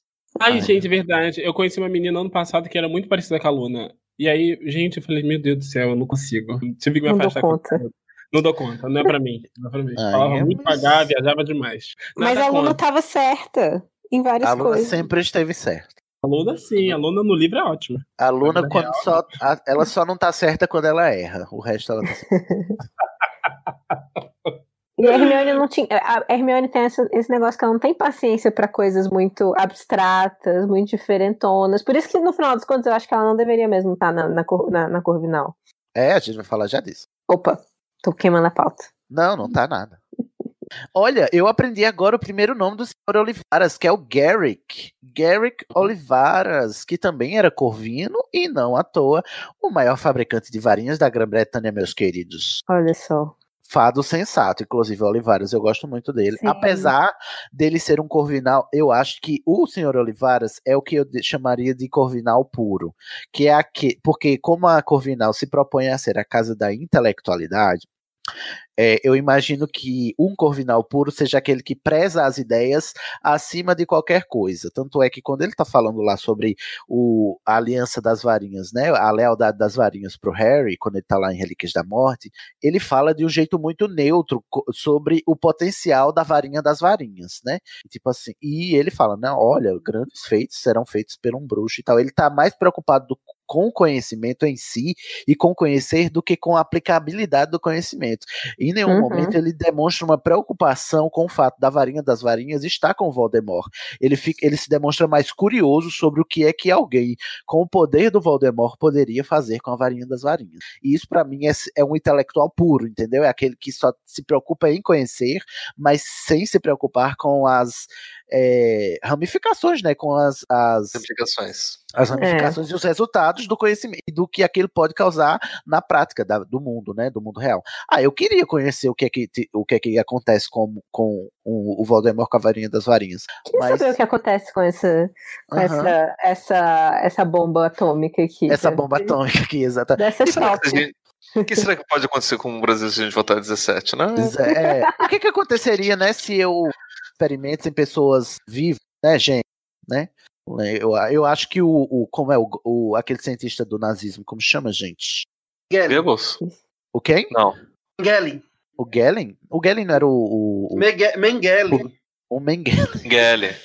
É, que ele fazia os experimentos lá, né? E tipo assim, ele era o conhecimento pelo conhecimento e tal, né? Aí ele pegava umas pessoas que ele achava que não era pessoa, né? Que não era gente, e pra, pra fazer as experiências dele e descobrir. É, falta Eu um que senso ele- moral, assim. Um senso ético. mo- é, e tal. Eu acho que o, o Corvino das Trevas é esse Corvino que não tem o senso moral de, de, de usar o, o, o conhecimento e a inteligência sem, é, sem se preocupar com as, com o- as aplicações práticas, né? Daquilo que ele tá fazendo Sim. E do sofrimento que vai causar nas pessoas e no mundo. E o Olivander é isso, só que graças a Deus, né, ele só tá criando varinhas. Ainda bem. Mas eu gosto do Olivares. Vocês gostam? Sim. Uhum. Ele parece ser um velhinho simpático. Temos o Flitwick, né, dono do meu cu. Eu amo o Flitwick. Inclusive, o Flitwick foi o que fez um dos maiores efeitos da série, que foi o efeito Benjamin Button. Rejuvenesceu. Ele rejuvenesceu, né? Eu gostava mais do primeiro ator, eu achava ele tão fofo. Eu acho que o ator é o mesmo, mudaram só a- Mudou. o, o costo. Mudou Ah, a- comi... mudou? Só mudou a fantasia. A... Só mudou a fantasia. Maquiagem. Mas mudou também a personalidade dele. Também, é meio mudou, estranho. Mas isso é coisa do, do Tim Burton. Foi depois do Tim Burton. o Tim Burton que, que deu esse ar ao Flitwick. Inclusive, nos filmes ele é um, um anão, né? É, mas em nenhum momento da, dos livros disse que ele é um anão. Disse só que ele é um, um professor muito baixinho. Mas ele não tem que ficar em cima dos livros? É tipo. Tem nos livros? É. Não, não me lembro dessa passagem nos livros. Eu acho que no Eu filme que tem, porque ele é anão, mas. Não comenta também no. no não sei se no, no livro ou no, no Pottermore que comenta que ele é meio elfo ou meio. Alguma É, eu acho que assim. tem isso mesmo, né? Não me recordo, mas é. Eu acho que veio depois dos filmes, né? Porque nos no começo dos primeiros livros não tem nenhuma menção a ele ser anão, ou ser meio elfo, ou meio duende. Mas depois, eu acho que depois dos filmes, eu acho que acabar, a- a- o cânone acabou adotando, né? É, talvez. Fleet- depois do Fleetwick, temos essa alma cebosa aqui, que é o Gilderoy. que a gente só descobre extra oficialmente também, né? que é Gilderoy Lockhart. Que ele foi essa pessoa que usou seu conhecimento, né, para fins de autopromoção, né, sem se preocupar com o mal que o, as coisas que ele faz é, a- fazia com as pessoas. É um bruxo das trevas, não é mesmo? Podemos dizer, né? E aí o Dumbledore convidando um bruxo das trevas. Se bem que Ele nem era inteligente. Isso que me Ele é revolta. não é? Mas aí é que tá. Ele era muito habilidoso com magias de memória. É, com um feitiço. Não, porque assim, eu- eu, pode eu não se sei se era só com um feitiço. Eu acho que era com um grupo de feitiços. A gente só conhece um feitiço de memória, mas pode ter vários feitiços de memória. Né, Ele podia Ele ser legilimamente também, né? Já Uhum. que, né? Mas ele tem toda uma da coisa. Eu acho que ele é muito mais grifinório. No sentido de, tipo, ele queria essa glória, ele glória. queria ser é, reconhecido. Não sei. Sim, eu concordo. Só que ele não era corajoso. É verdade. É verdade. sobrou pra Corvinal. Porque ele, era um, ele é um covarde, né? Por excelência, o, o, Sim. o. Assim como o Rabicho. Só que o Rabicho foi pra Grifinória porque não era inteligente. Não tinha Ele deve, ter per- ele deve ter pedido pra ir pra, pra Corvinal, não é possível. Ou pediu pra ir pra Grifinória e o chapéu seletor. Não, né? De, indeferido o seu pedido. Vai ver, vai ver ele considerar foi o que empata ele- chapéu ao contrário, né? Ao contrário. Do tipo, não, vamos aqui que não, aqui você não cabe, aqui você não cabe, você não cabe em lugar nenhum. Então vai ali. Ele empatou, não cabe em lugar nenhum. Exato, exatamente. Vamos, vamos ver aqui. Vai, É. que tem mais vaga. O Lockhart, ele também a gente tem que levar em consideração que ele tinha, usava muita criatividade para escrever os livros, porque ele pegava o que aconteceu com a pessoa, só porque na autopromoção ele também tinha que dar uma exagerada. Ah, então ele era muito criativo, né? Muito autor. ele era um escritor. Um escritor É, mau caráter. É, ele teve que ouvir as histórias e escrever, né? Fingir que era dele. Ghostwriter, na verdade, porque coisa. até isso ele, ele era um plagiador também, né? Que as histórias não eram dele. Sim. Ele só botava no papel. Próxima Corvinal, gente, é polêmica aqui. Eu acho que vai dividir opiniões. Shoshen. Eu gosto da show. Você gosta da show? Já, ó, já viu que vai dividir as opiniões. O Mas eu problema é a não posse, vejo. né? Eu não Ah, vejo é. problema com a show. Quê? Achei ótimo. Eu gosto da show. Show, eu não vejo problema nenhum com ela. Só que eu não sei, não, não parece muito, eu acho que, características dela. Eu acho que ela é muito pouco. Pouco Eu acho que ela tem característica assim, de ser na dela, assim, muito quietinha, né? Na dela, assim tal. Não, onde que você gostaria, na minha- no meu coração, quando eu tava lendo, é que ela ficasse com o Harry em vez da, da Gina. Ih, olha, temos polêmica. aqui uma opinião impopular. Vamos lá desenvolver isso. Quer dizer que você acha que a Gina não é pro Harry, a Show era mais. Eu gostava mais da show. Eu achei a relação deles de alguma forma, não sei, que eu não vi o filme quando eu li quando eu era mais jovem, parecia mais. Parecia mais. Eu tô fazendo álgebras, olha só que idiota. parecia mais. Ai, não sei. Real. Eu cantava mais. É mais real. É, é mais É. real. É, é um Mas- romance adolescente, no Isso. sentido inteiro da palavra, inclusive de você ficar, meu Deus, são dois adolescentes idiotas. Parem de ser idiotas. Mas eu já, eu acho que eu falei no, no, episódio, no outro episódio que eu participei aqui da- das, das mulheres, das, da representatividade feminina. Eu não gosto de como a J.K. escreve romance. Eu não gosto de nenhum Não. dos casais oficiais, canon. Então, tipo, Verdade. ah, preguiça. Eu concordo. Se O chip gente- da show, o chip da show com o Harry seria a Cherry? Cherry. Ai, o símbolozinho seria uma cerejinha. Harry. Cho era a única jogadora feminina da Corvinal. É verdade. E foi ela quem provocou a primeira ereção no Harry, né? Mas devemos lembrar da cena que a Rowling descreve a ereção do Harry, que o Tiago Correia nunca vai deixar a gente se esquecer. Isso na tradução. tipo, na verdade, foi a Lia que trollou a gente aí, porque quando tu vê em inglês, ele teve uma pressão no estômago. Não, não foi, é, tipo, não foi É tão. porque a Lia, né? A Lia descreve assim como um negócio no baixo ventre que ele não tem como entender, não sei o quê. Na verdade, a Lia era autora erótica nas horas vagas e a gente Ah, fazia fanfic. fazia com que seu nome. Ah, bom, eu não gosto muito da show. Assim, eu não tenho nada contra nem nada a favor, muito pelo contrário, entendeu? Eu acho que a show pra mim é água de chuchu, assim, não fede nem cheira. É. O Harry contribui muito pra ela ser chata, porque o Harry é um um boy horrível pra ela. Todo Mas ela também não contribui. Só que a gente também desconta que ela tava em luto ali pelo seu ex-namorado. Sim. Mas assim, eu, eu, eu entendo o luto da show pelo Cédrico. Mas eu, eu fico pensando, mas amiga, então quer dizer que você tá em luto pelo Cédrico, aí a próxima relação que você vai ter é com a pessoa que presenciou o assassinato do seu ex-namorado. Você não podia se afastar um pouco desse trauma, né, Pra reelaborar ele? de uma É, mas ela é jovem. É, é verdade. Ela é é jovem. adolescente. Aí eu fico assim um pouco. A próxima corvina né? que a gente conhece é a. Perdão, Léo, você ia falar? Não, não, a gente- não falei nada. não. A próxima corvina aqui da lista é a Marieta, que essa sim eu garro ódio, né? Nossa, maior X9 dedo duro. É. Que Mesmo volta para aquilo que a gente falou, que elas não. É, Corvinal não é muito leal, não, eu acho. Não, ela tava preocupada com o próprio umbigo, porque a fala, né? Ela tem, ela tem parente no ministério e ela foi e dedurou com medo do que podia acontecer lá com os pais dela, né? E tal. E ela tava mais preocupada com a própria autopreservação. Esse senso de comunidade e lealdade, ele é mais grifinório e lufano do que corvino, né? E mais sonserino, inclusive, Sim. também, né? São Porque os são Sonserinos leais. entre si mesmos, né? Sim, é, entre Mas eles. os corvinais nem isso, né? É, um É. nível, é uma gradação, assim, a lealdade das casas, que é assim, a Lufa-Lufa é leal com todas as casas. A Grifinória é leal com todos aqueles que são justos. A Sonserina é só leal entre si. E a, a Corvinal é, é dedo no cu e gritaria, cada um por si. ah, eu acho muito legal. Nem a mãe se salvou ali Helena. Não é? Temos a Murta que geme, também era Corvina. Que Você pulou duas pessoas, Gigi. Você pulou duas. É. Ai, pulei duas, peraí. A Sibila. Sibila Trelawney, Corvina também. Ela entra na casta dos excêntricos, né? Sim. Do, do- da, embora ela. Aéreos. A Ares, a deusa da discórdia.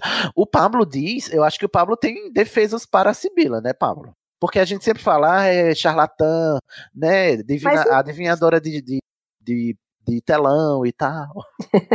Mas, gente, Mas ela fez duas profecias que funcionaram, que deram certo, que estavam lá tudo Sim. certinho. Você vai dizer que ela charlatão por quê? Porque ela só fez duas e não soube. Que ah, a eu gente tenho uma sabe. outra- Duas que eu a gente tenho uma outra sabe. defesa. Ah, qual é a defesa? É porque assim, ah, no, primeiro, no terceiro livro, quando a gente é apresentado a ela, a Minerva fala que todos os alunos que ela previu mortes horríveis estavam passando bem. Só que a gente não Uhum. sabe se todos eles estavam bem depois da guerra. da- depois da Segunda Guerra Bruxa. É porque morreu, mas passa bem. Porque assim, Mas assim- podem ter ido pro cacete nessa época. É verdade. Mas eu, apesar de eu chamar a Sibila de charlatã, porque eu acho que pra mim ela sabe que ela tá sendo charlatã. Porque ela não tem consciência das adivinhações que ela faz, nem das profecias que ela faz. Mas- se a gente pegar o texto, inclusive eu acho que eu quero um episódio sobre isso, no texto, todas as adivinhações que ela faz se, compro se confirmam. Sim. De algum Mesmo jeito. sem ela saber, Pois de é. algum jeito se Mas confirma. assim, eu digo que ela não é charlatã E pelo eu seguinte. acho que ela acha que ela era, sabia de verdade, porque ela, tipo, não vem de uma linha de, de, de, de Sim, mas profeta. ela é, ela é Cassandra Vlablast. dela. Ela é. Ela é descendente Ah, da Cassandra os- Vlablast, alguma coisa assim. Exatamente. Pois Mas o- é. a família dela é, é- tem vergonha dela, porque ela não, Mas- não fez luz. a- É, a- mas eu acho que ela realmente acredita nela Sim. mesma. Não, ela 80% acredita dos, Ela dos só não sabe ela? A maioria acredita, os de fato acredita. também, né? Não, é porque você falou não, que ela. alguns. Ah, É que, é que assim, tem alguns charlatães que sabem que são fraude e fazem pra enganar. Usam dessas artimanhas pra enganar as pessoas, isso daí é fato. Mas tem aqueles que de fato acreditam que eles têm algum poder, que eles têm uma visão além do alcance, né? uma espada ju justiceira, e eles de fato acreditam nisso. E eu acho que a Sibila é uma delas. E ela tá certa e tá errada ao mesmo tempo. Caso. Assim, pegando ali a ideia do Pablo, a gente não sabe se ela não acorda toda noite, solta uma profecia e volta a dormir. É, verdade. Mas É. que útil, né? Esse... Quem é o, o- o gestor das profecias do, do mundo, do além, né? Que tá fazendo. Vamos lá para a próxima. O Kiro, o Kirino, Quirino Quirrell, que também é a outra que. Eu, eu gosto que o, o Quirrell é da, da Corvinal, porque a, gente, a primeira informação que a gente tem dele é que ele era um professor de Hogwarts e estava querendo buscar mais conhecimento, e por isso foi para uma, né, para um mochilão na Europa e foi parar na Albânia e acabou com o Voldemort no Kengo, no cangote. Mas isso aí foi um efeito colateral, entendeu? Mas ele estava buscando conhecimento tal qual o ET Bilu. Sim. Porque ele era, Verdade. ele era muito subestimado, né? Na, na Hogwarts, porque ele, segundo o Concha, ele era professor de ensino ou de Defesa Estudos contra a arte das trevas. Estudos não, ele era trouxas. estudo dos trouxas. Ah, Ele, ele voltou para a defesa contra as artes das trevas Ah, depois sim. que ele saiu. O, uhum. o, o Dumbledore disse assim: ninguém quer mais aceitar, vamos você mesmo. Não tem tu, vai tu mesmo. Lá em 91. Assim, Mas- se a gente for considerar a lógica do Dumbledore, ele joga pra lá quem ele quer se livrar. Por exemplo, ele jogou o Kirill porque ele sabia que não voltava. No ano seguinte. O Snape, ele sabia que não ia voltar também no ano seguinte. Tá assim, ó, pega feliz esse ano. Verdade, se parar pra pensar, Pablo, o Dumbledore não Hum. foi irresponsável nunca nos, nos pré- Defesa contra as das Trevas. Porque ele sabia que só ia durar um ano mesmo. Então, se ele botasse Claro. pessoas competentes, ele ia perder aqueles profissionais, entendeu? Ele foi Claro. responsável com o Lupin, porque não levou em consideração o efeito que teria a demissão dele no cara. Ah, mas ele não Ah. sabia o porquê que ele ia ser demitido, mas ele sabia que só ia durar um ano, e ele sabia que o só ia poder é, ensinar um ano, né? Enfim, ou seja, Dumbledore fada injustiçada, tá vendo aqui? Aquelas, Não. né? A, Não. a Luana grita nesse momento. Irresponsável. É, aquele, quando ele botou a. Umbridge, ele sabe. Quando ele botou a Umbridge, ele sabia que ela só ia encher o saco por um ano. Só ia durar um ano, é verdade. Enfim, mas é, sobre o Quirrell, vocês acham que ele é um bruxo das trevas? Porque não, mesmo ele tendo sido hospedeiro do Voldemort, eu não acho ele tão das trevas assim. que ele é só tomou sangue de unicórnio. É verdade. Então, você matar o unicórnio, tomar sangue de unicórnio, aceitar fica lá com o Valdemar, fazer as coisas dele, é, né, isso indica alguma coisa. O que, é que você acha, Glenn? É, eu, eu sou obrigada a concordar com, com os palestrinhas. Eu acho que ele era só desgarrado, é verdade. Eu acho que ele era mal intencionado. É, eu acho que ele tinha um problema aí de confiança, né? Ele tem aquela gagueira. É, ele foi É, foi facilmente manipulável, é. Acho- Ele é um bruxo das trevas por procuração, entendeu? Assim, É, tipo soft. soft. Eu acho que o Quirrell teria um patrono. Léo, você ia falar? Não, você ia falar que, pra mim, eles são pessoas de mente fraca. É, Eu não acho ele tão é. ruim quanto a, a. Eu ia falar Minerva, gente, que horrível. Eu ia falar. Gente, que Minerva. A Umbridge. A Dolores. A Dolores. confundindo Mas Dolores até ela tem Minerva. patronos, Pois é, eu acho que o Quirrell também teria. Mas, assim, eu acho que o. Quirrell é tipo assim, esse eleitor. O, o Quirrell é esse eleitor do Bolsonaro que hoje tá arrependido, entendeu? Temos também, depois do Quirrell, a Murta Kigene, sim, agora sim, ela, que a gente só sabe que ela é corvinal, mas não tem muito. Ela é só, só safadinha, né? Uma fantasma safadinha. Sim. Será que é uma característica corvina ser muito é, ninfomaníaco? Ela também tem outra outra característica que ela tem uma bipolaridade bem meio forte. Ou seja, corvinal é a casa dos transtornos mentais, não é mesmo? o fato de estar morto Ai, e ser que ter sido assassinado não é suficiente, né? Pois é, a gente não tem Gente, muito. ela também Não, é eu acho que ela é negativa. temperamental. Ela é temperamental espirituosa, como diriam lá em cima, né? Que ela. Ela Ah, tá.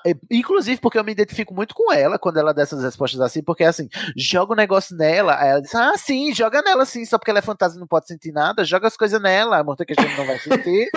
Sou eu, Sidney Mello, eu ela também é um pouquinho rancorosa, porque ela ficou uma década correndo atrás da garota que encontrou É o corpo dela. verdade. Isso aí é verdade. ela, ela ficou assombrando a menina 10 anos até voltar pra Hogwarts. Então, quando eu Ah, mas que ela é um pouco O que, que você vai fazer quando você é fantasma? Não tem muito. Exatamente. Olha, que eu faria igual. É, eu não- eu- o pior é que, assim, todos os defeitos da Corvinal eu, eu faria igual mesmo. Assim, eu não vou negar. Eu não vou negar que se eu fosse morta por causa dessa alma cebosa, eu ia assombrar ela sim, até o fim da vida. Então, né, quem pode julgar a morta que geme? Só os lufanos. Só os nossos acho... anjinhos. Aliás, Só só, ah, só puxando os fantasmas por um segundo, eu acho os fantasmas personagens complicados de você lidar. Porque pra dizer que ninguém te pegou fazendo nada em Hogwarts, quando tem fantasmas andando por tudo, é Ah, difícil. Então estão lá cuidando da morte deles, Ming. E como é que. A, a é, a- será que a personalidade deles não muda um pouco depois que eles se tornam fantasmas? Eu acho que não. Eu acho que Depois como- que os fantasmas são como quadros, que eles não mudam a Hum. personalidade. É só aquela impressão é, permanente. Acho até que às vezes. Mas você, mas você muda assim sua forma de ver a vida, no mínimo. Tipo, agora você tem uma eternidade pela Talvez. frente. Que... E se bem que você, Que os fantasmas aprendem, né? Porque eles sabem.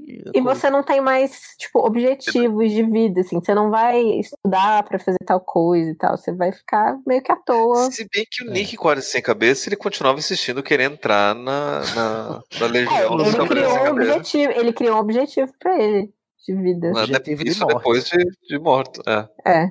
Ó, os próximos é, corvinos são de pouca relevância, né? Não, o mas, Terry hum, Boot Padma bateu. partiu.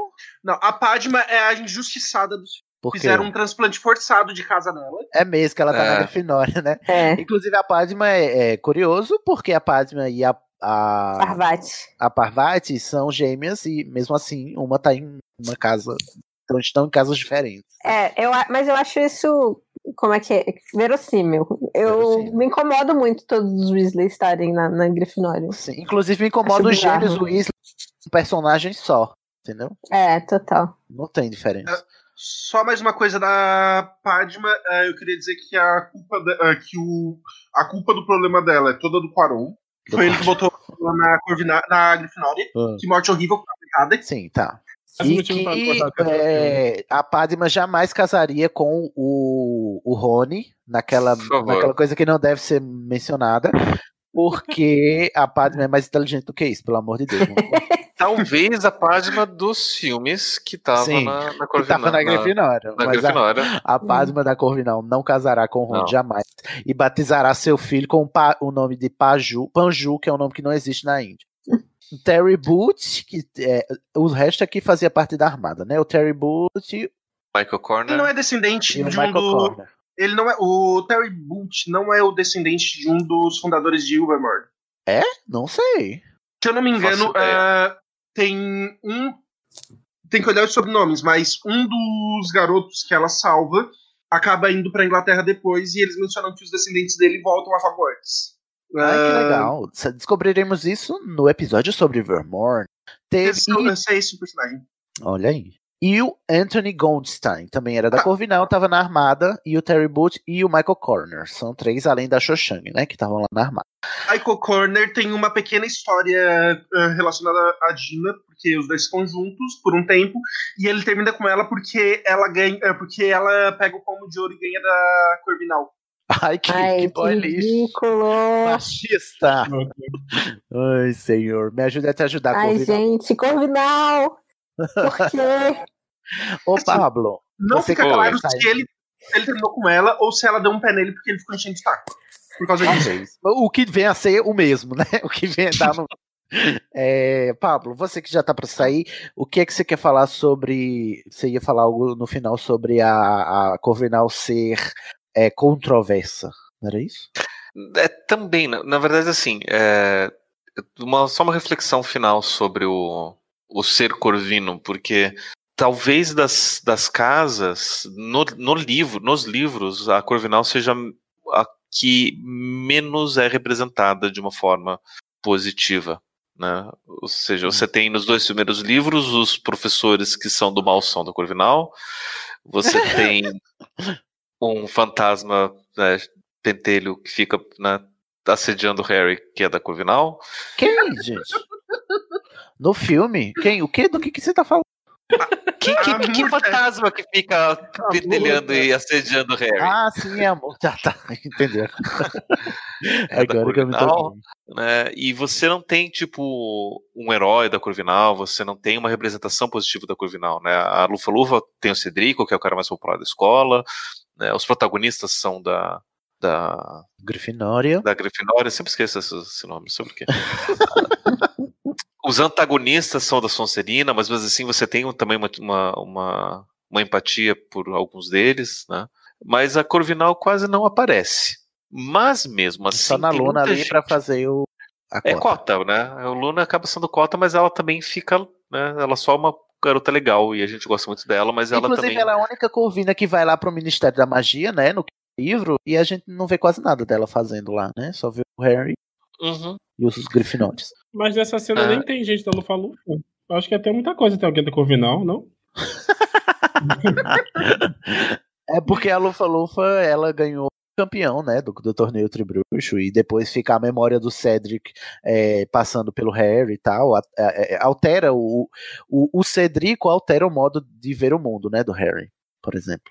Depois que Mas tem um ponto ali no caso do, do Ministério, porque naquele ano o, a, Cor- a Corvinal e a Grifinória estavam meio que pau a pau pra ver quem ganhava a taça das casas, antes da Umbridge colocar a Brigada Inquisitorial. Aí tiraram os pontos de todo mundo e veio a Minerva e e deu 50 pontos pra cada um, inclusive pra Luna. Só que assim, 5 da Grifinória e um da Corvinal, é foda, né? adivinha quem ganha. E assim, a gente tem. Não tem uma representatividade muito boa a ponto de você poder ver pelos personagens que você se identificaria com a casa. Sim. né? Só que Uhum. mesmo assim, tem muita gente que se identifica com a casa. E isso eu acho uma coisa Verdade. bacana da própria Corvinal, né? Porque você acaba pegando um grupo de pessoas que acaba se identificando pela forma de ser, pela ideia que é passada pela casa, por mais que você não tenha bons representantes para isso.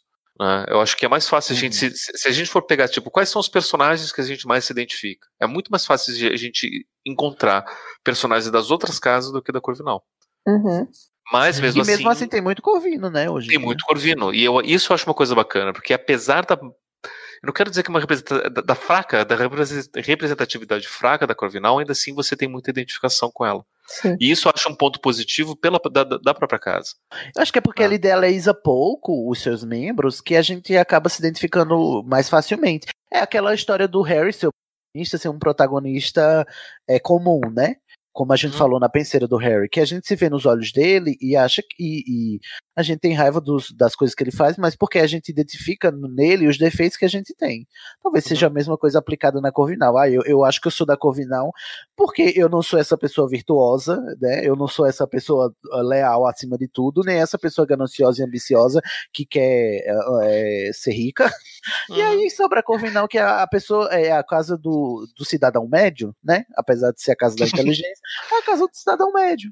É a casa, aí e a é- casa também dos leitores, né? Pessoas que, Ah, é que leem, é, Então, geralmente vão ter isso de, de, de- da dos nerds, inteligência, né? É, exatamente. Casa dos nerds. Como só tem nerds aqui, todo mundo Na é verdade, se a gente for pra pensar, por exemplo, ah, tem que construir a bomba atômica. Pra- e a gente dá uma bomba que, atômica né? pra cada uma das casas construir. É, Sim. a, a Lufa Lufa construiria porque é o que tem que fazer. A Grifinória faria pela, ah, pela glória, por, por ser reconhecido. A Corvinal, a, Lu, ai, a Sonserina faria pelo poder que eles teriam com isso. E a Corvinal Faria faria Pela barganha, né? Pelo, a, a Corvinal faria pela ciência. Sim. A Lufa Lufa não faria. Isso. Isso, eu acho que eles fariam, tipo assim, se chegassem pra eles e dissessem, olha, o trabalho de vocês é montar isso aqui, eles fariam. Eles são. Essa coisa, tipo assim, eles não vão questionar tanto.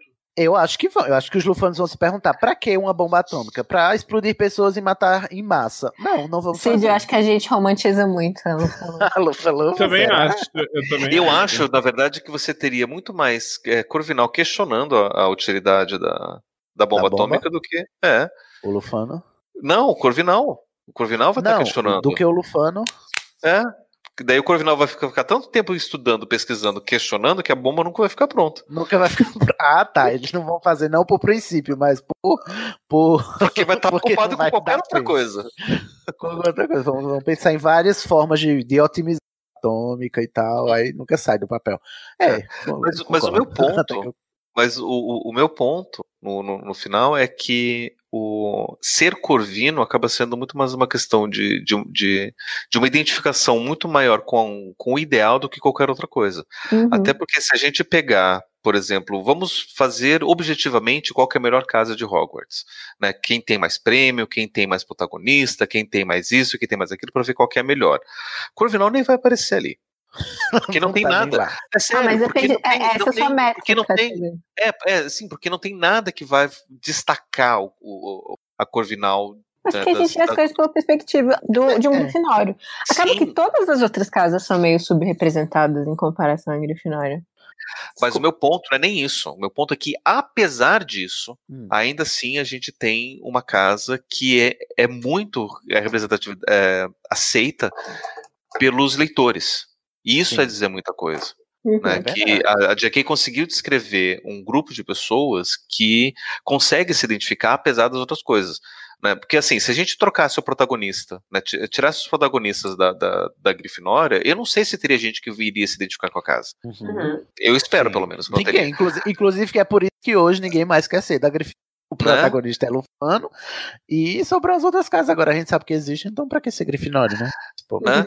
Mas Corvinal sempre vai ter gente. E eu acho que isso é dizer muito sobre a, a Corvinal, que apesar que se você tiver qualquer outra métrica objetiva para poder dizer qual que é a melhor casa, eu ainda assim vou dizer que a Corvinal é a melhor casa, porque apesar de você não ter tudo isso, ainda tem muita aceitação dos seus membros. Eu gosto assim, sabe? Um corvino, ele é, é ele embasa teoricamente o seu favorito, entendeu? boa, boa, boa.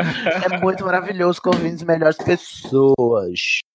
Lumos Maxima. Lumos Maxima. Tchau. Pode entrar, Danilo Borges.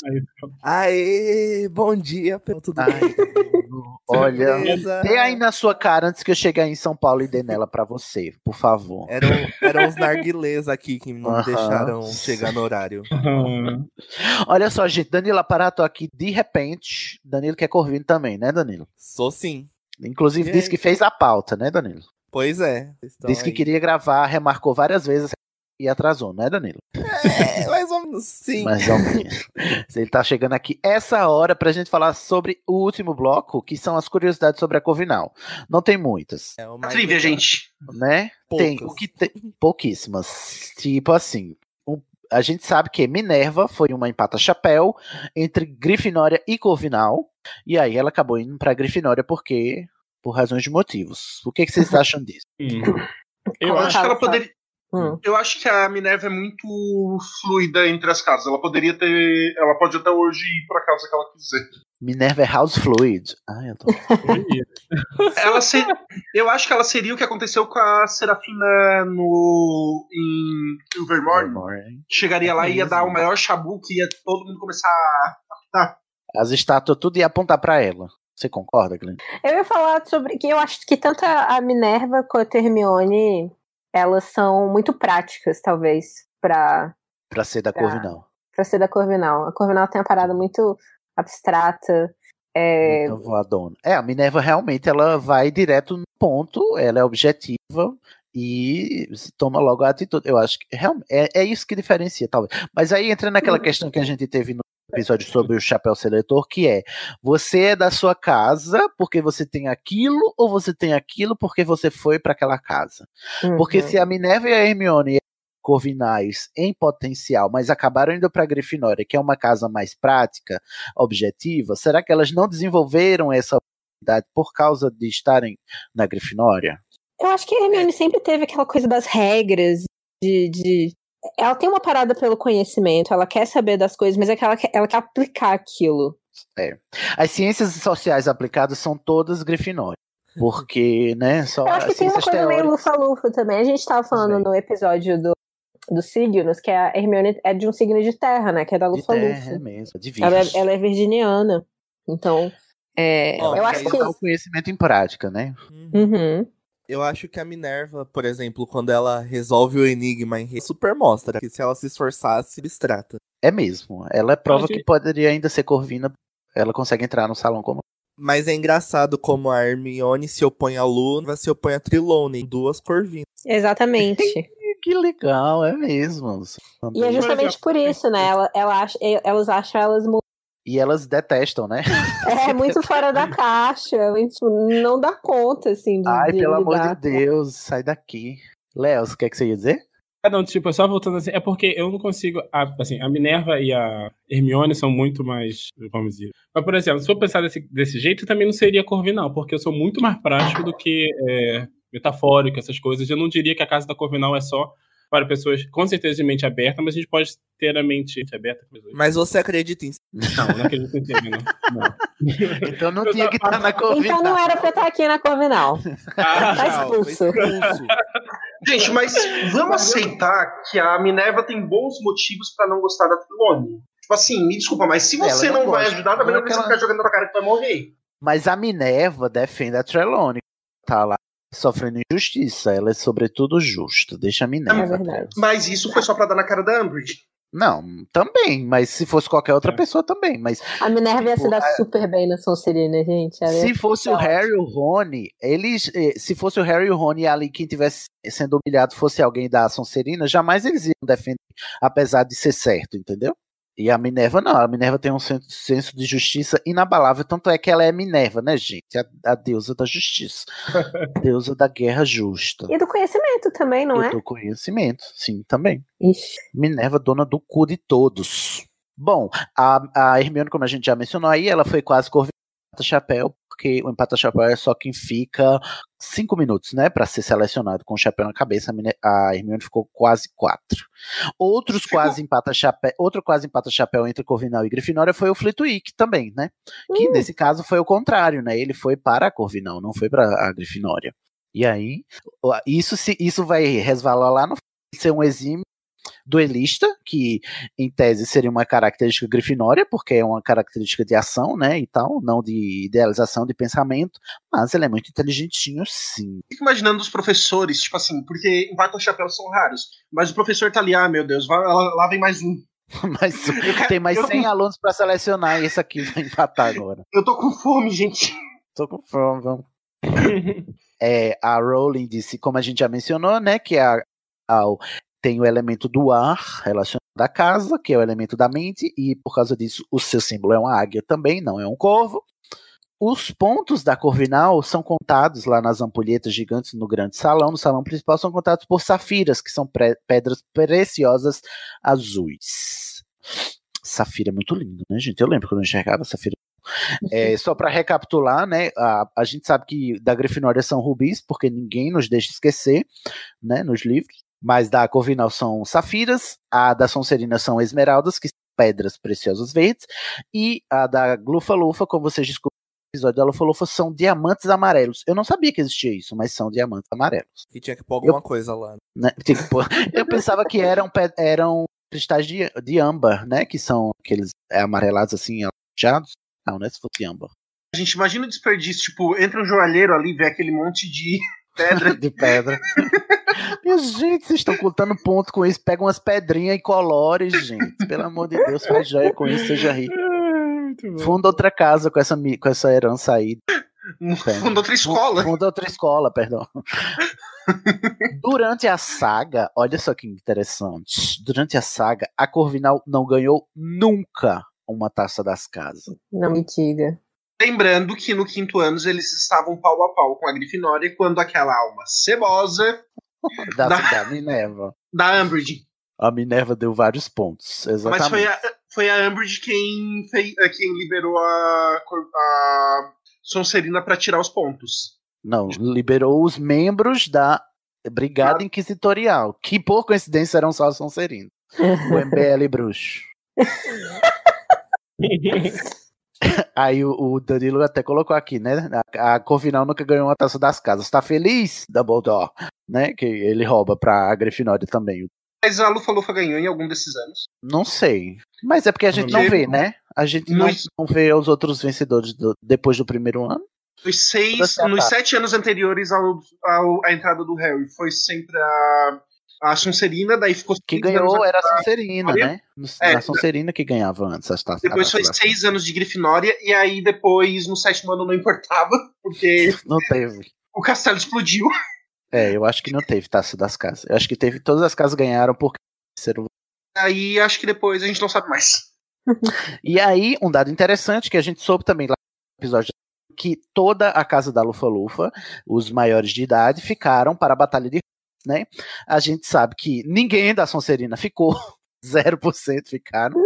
Aí que eu ainda Sonserina- acho um pouco uma avacalhação da Rowling, porque. Você é um Sonserina simpatizante aqui, sai daqui. Mas é porque quando você pensa assim. da Lufa Lufa ficou? Todo mundo, todos os maiores de idade da Lufa. ah, não, foi metade, perdão. Metade da Lufa-Lufa ficou, um quarto da Corvinal ficou, ninguém da Sonserina ficou, apesar dos Sonserinos no episódio deles terem dito que eles não ficaram porque eles eram mais inteligentes e foram sair para avisar o público externo. Sério? Meu não, cu, viu, Sonserino? vocês. Vocês Sim, é não têm limites, né, pra raça pano. Quando a gente para pra pensar nas características do pessoal da Sonserina, eles são orgulhosos. Então, eles são muito orgulhosos. Então, assim, você sair pra ir se ajoelhar pro Voldemort é meio que um exagero de pensar. Eu teria ficado assim, cara, essa aqui também é a minha escola, porra, pau no cu de todo mundo, eu vou ficar aqui porque ah, eu, não, eu tenho mais. Eu não tenho que sair pra lamber a unha suja do Voldemort. Que é isso, gente? Que horror. Por exemplo, Pelo menos o? Slughorn tava lá. O Slughorn ele saiu, mas ele voltou depois, e aí a Rowling veio num texto lá do Twitter, provavelmente, dizer que outros alunos da Sonserina também vieram naquela leva. Da, naquela leva que chegou depois, no Anotado, final da batalha. Louri. Léo. Eu só, ia, eu só ia comentar que, por exemplo, esse é um ponto que me incomoda muito hoje lendo Harry Potter, é porque é muito preto e branco, né? O, o- a Grifinória do bem, a, a Sonserina do mal, é, Corvinal e Lufa-Lufa fica lá para escanteio. E eu acho que hoje, se ela fosse escrever, reescrever a história, se ela fosse escrever hoje, ela teria colocado, misturado um pouco mais os personagens. Então, por exemplo, voltando ao ponto da Hermione, que eu queria terminar de falar e não terminei. Ai, perdão. na minha- Tudo bem, tudo bem, de boa, de boa, de boa. Eu, na minha cabeça, eu colocaria ou a Minerva ou a. Ou a Minerva na Corvinal, ou a, ou a Hermione na Corvinal, porque elas são duas pessoas super inteligentes. Eu acho interessante a gente ver, na minha cabeça, né? Hoje é mais interessante ver essa mistura de, de casas. Seria mais interessante ver essa mistura de casas e não colocar todo mundo que é bom na Grifinória e todo mundo que é ruim na Sim. Sonserina. E o trio, o trio podia ser um de cada casa também, né? Se ela escrevesse Certeza. hoje. Seria Ah, não, eles precisam ter a mesma. Era por motivos práticos fazia sentido. Ah, mas. É, gente, ela é a dona do universo que ela tá criando. Pode arranjar meios, pelo amor de Deus. É. Olha, uma curiosidade final é mais Corvino excêntrico. Ubik. Ubik. Ah, pulou É, City. Não, a Aldrava. Não, isso aí a gente já comentou, que a menina não poderia entrar na final porque ela, em Relíquias da Morte, ela responde a resposta da, da Aldrava. É, Mas aí Ela faz as perguntas. Ah, as perguntas? O que veio primeiro, a Fênix ou a X? Aí eu respondi o Aurélio Dumbledore, tá bom? No começo do episódio, Danilo. Mas a resposta é, resposta. né? O, a aluna que respondeu aqui, que a aluna é muito covina, respondeu que um ciclo não tem isso nem. E a segunda pergunta que a Minerva respondeu é para onde vão os objetos parecidos. Que em português fica esquisita, mas em inglês é para onde vão os vanished objects, né? Uhum. que é as coisas que são é, esvanecidas com feitiços de, de, de fazer desaparecer. E aí a Minerva diz que elas vão para o nada e para o tudo, ou seja, qualquer coisa. Agora faz sentido. Porque eu sempre pensei que assim, a pergunta em português ela poderia ser respondida de outro jeito. Porque Uhum. ah, pra lugar nenhum, porque se tu sabe onde eles estão, eles não estão perdidos. Mas ela Não, eles não vão para aquela sala, não. Gui. As pessoas Sim. acham que eles vão para a sala da a sala precisa. Eu falei que eles vão pra uma sala, eu tô dizendo, tipo assim, que ah, se eu sei onde eles estão, então eles não estão perdidos. Então essa pergunta Ah. fica meio estranha. Ah, porque os objetos. Não, mas é objetos desaparecidos. É. Quando você fez um objeto desaparecer, para onde ele vai? Vai para o nada. Uhum. Para o não ser, né?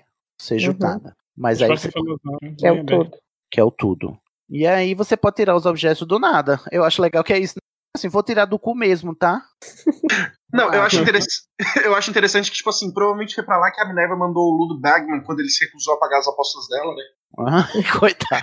Porque a gente sabe que ele nunca mais foi visto depois daquele dia. Foi mesmo. É porque ele fugiu que ele tava devendo aos doentes. E ela É, tinha mas- que saber porque ela é, é professora de transfiguração, que é justamente o transformar as coisas. Transformar as coisas. Mas coisas. assim, Sidney, considerando que ele nunca mais foi visto, eu acho que é mais provável que tenha sido Minerva. Não sei. Vamos debater isso já. pá. O último, a última curiosidade é mais um corpo excêntrico, que é Uric. Não à toa, sua alcunha é o excêntrico. Bruxo da Corvinal que era conhecido por usar uma água viva na cabeça do chapéu. Ai. Ele tá, ele tá descrito, esse, essa informação é do livro aí, Scamander, Animais Fantásticos e Onde Habitam. Ele tinha uma coleção de agoreiros, ele primeiro, né, porque o canto do Fu, Fu, que é um animal lá descrito no, no livro, ele faz mal aos ouvidos, né, mas ele ficou cinco meses ouvindo esse canto para provar que ele era benéfico à saúde dos bruxos, e ele provou justamente o contrário, não é mesmo? e apareceu. ah, Aí depois ele tinha 50 agoureiros de os agoureiros, como a gente sabe, não são os símbolos da herdeira do Voldemort, e sim são pássaros com cara de tonto que choram quando vem a chuva, né? Quando a chuva, quando sabem que vai chover. Mas existe um folclore no bruxo que dizem que eles é, é, eles prenunciam a morte, né? Na verdade, prenunciando chuva. E ele, para provar isso, né, teve uma coleção de 50 agoureiros, aí que, que todos começaram a chorar ao mesmo tempo, ele ficou doido, pensou que tinha morrido e virado um fantasma, foi na direção da parede para atravessar, aí ficou todo cagado, todo quebrado, se quebrou todinho. E teve Eu uma acho- condição de Eu 10 acho dias. interessante que esse eh, ficar três meses ouvindo o canto pra provar é exatamente a cara da, cor, da Corvinal. É, ele experimentando, né, pra, te- pra testar empiricamente. Tem. Mas só se fode, né? Mas, Enfim, Corvino. Eu amo a primeira adoro. atitude que ele tem como fantasma, porque se eu percebesse que eu era um fantasma, ia ser a primeira coisa que eu ia fazer, atravessar. Então, mas eu tentava botar a mão na frente. É verdade.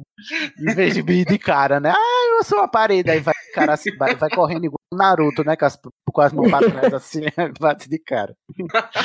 Ai, excelente, excelente. Ó, esse episódio é centricis, é centricíssimo. Terminou agora, gente. Eu queria perguntar aos corvinhos aqui.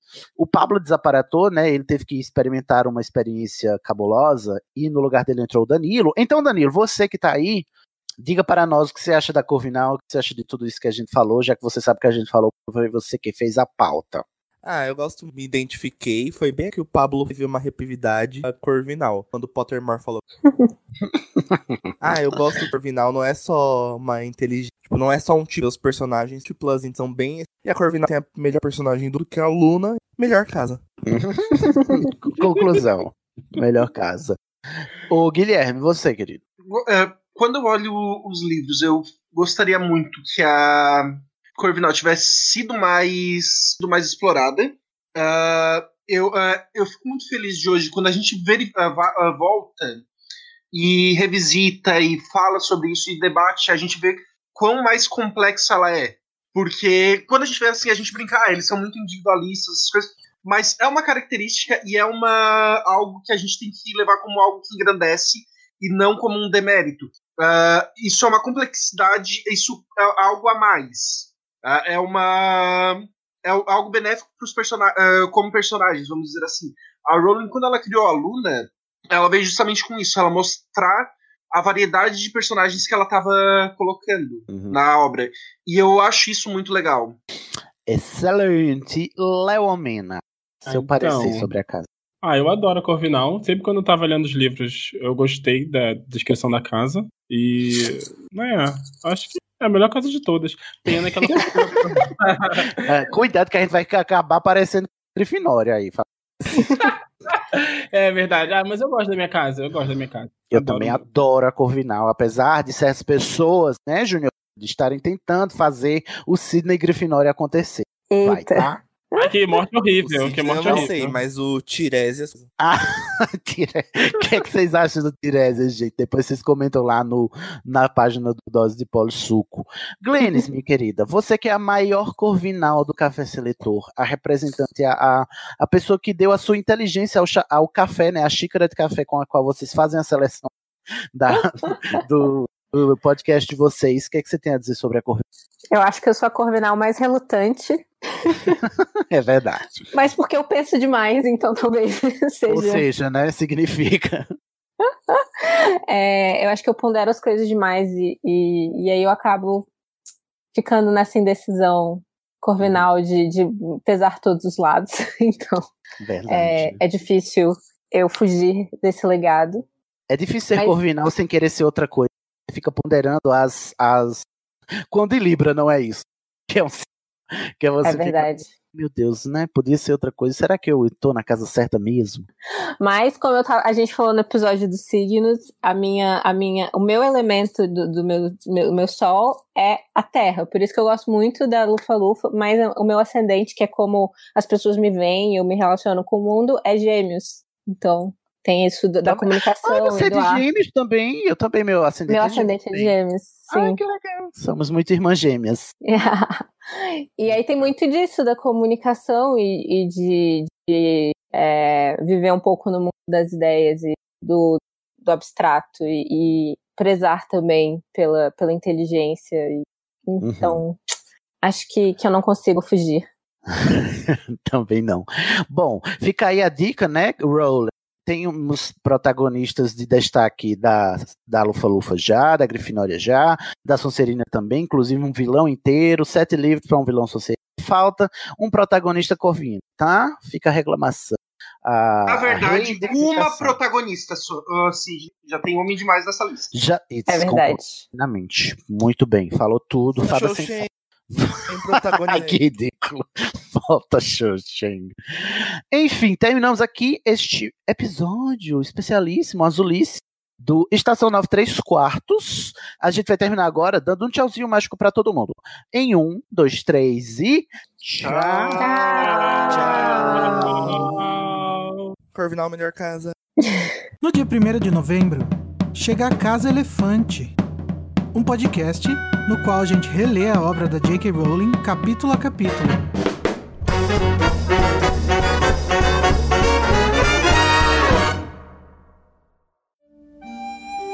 O Estação 93 Quartos é um podcast colaborativo, o que significa que qualquer ouvinte pode fazer parte dele, seja com indicação de temas, produção de pautas, enviando artes gráficas, editando áudio ou debatendo em nossas redes.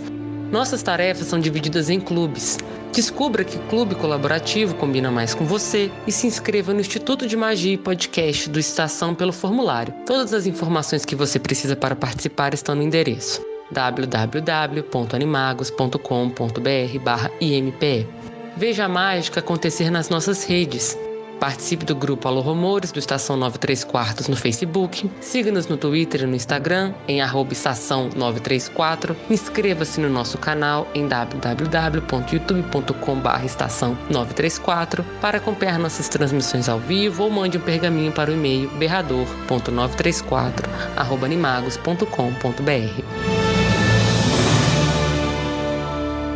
Agora vou me despedir. Até lá, mal feito, feito.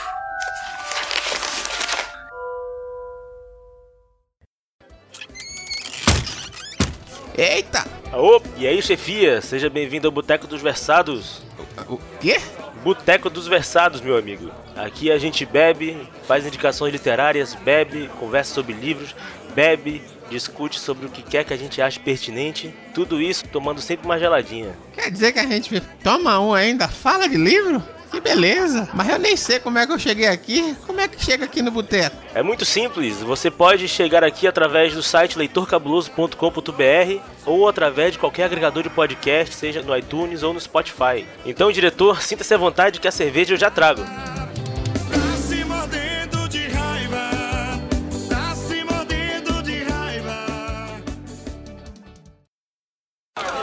Silêncio! Eu não vou permitir que vocês, durante uma única noite, manchem esse nome comportando-se como babuínos bobocas balbuciando em bando. Tenta dizer isso cinco vezes rápido. Eu tô aqui. Oi, você tá aí, amiga? Nem te vi. Omena Ah. é O-M-E-N-A, né? Não, tá, Sim. tá certinho. De onde é esse sobrenome, amigo? Semena, eu fui que eu que inventei. É meu nome artístico. Assim. Ah, é? Léo Omena não é esse nome de verdade. Farsante? É. Glenn. Se Sidney fosse seu nome de verdade também. Ah, não é não, né? Glennis Cardoso, né? Vocês têm alguma coisa a dizer, assim, últimas palavras? A gente vai morrer agora ou o quê?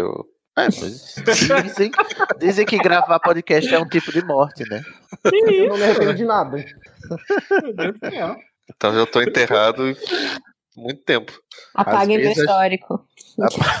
Não transforme meu Facebook no memorial, pelo amor de Deus. Deletem.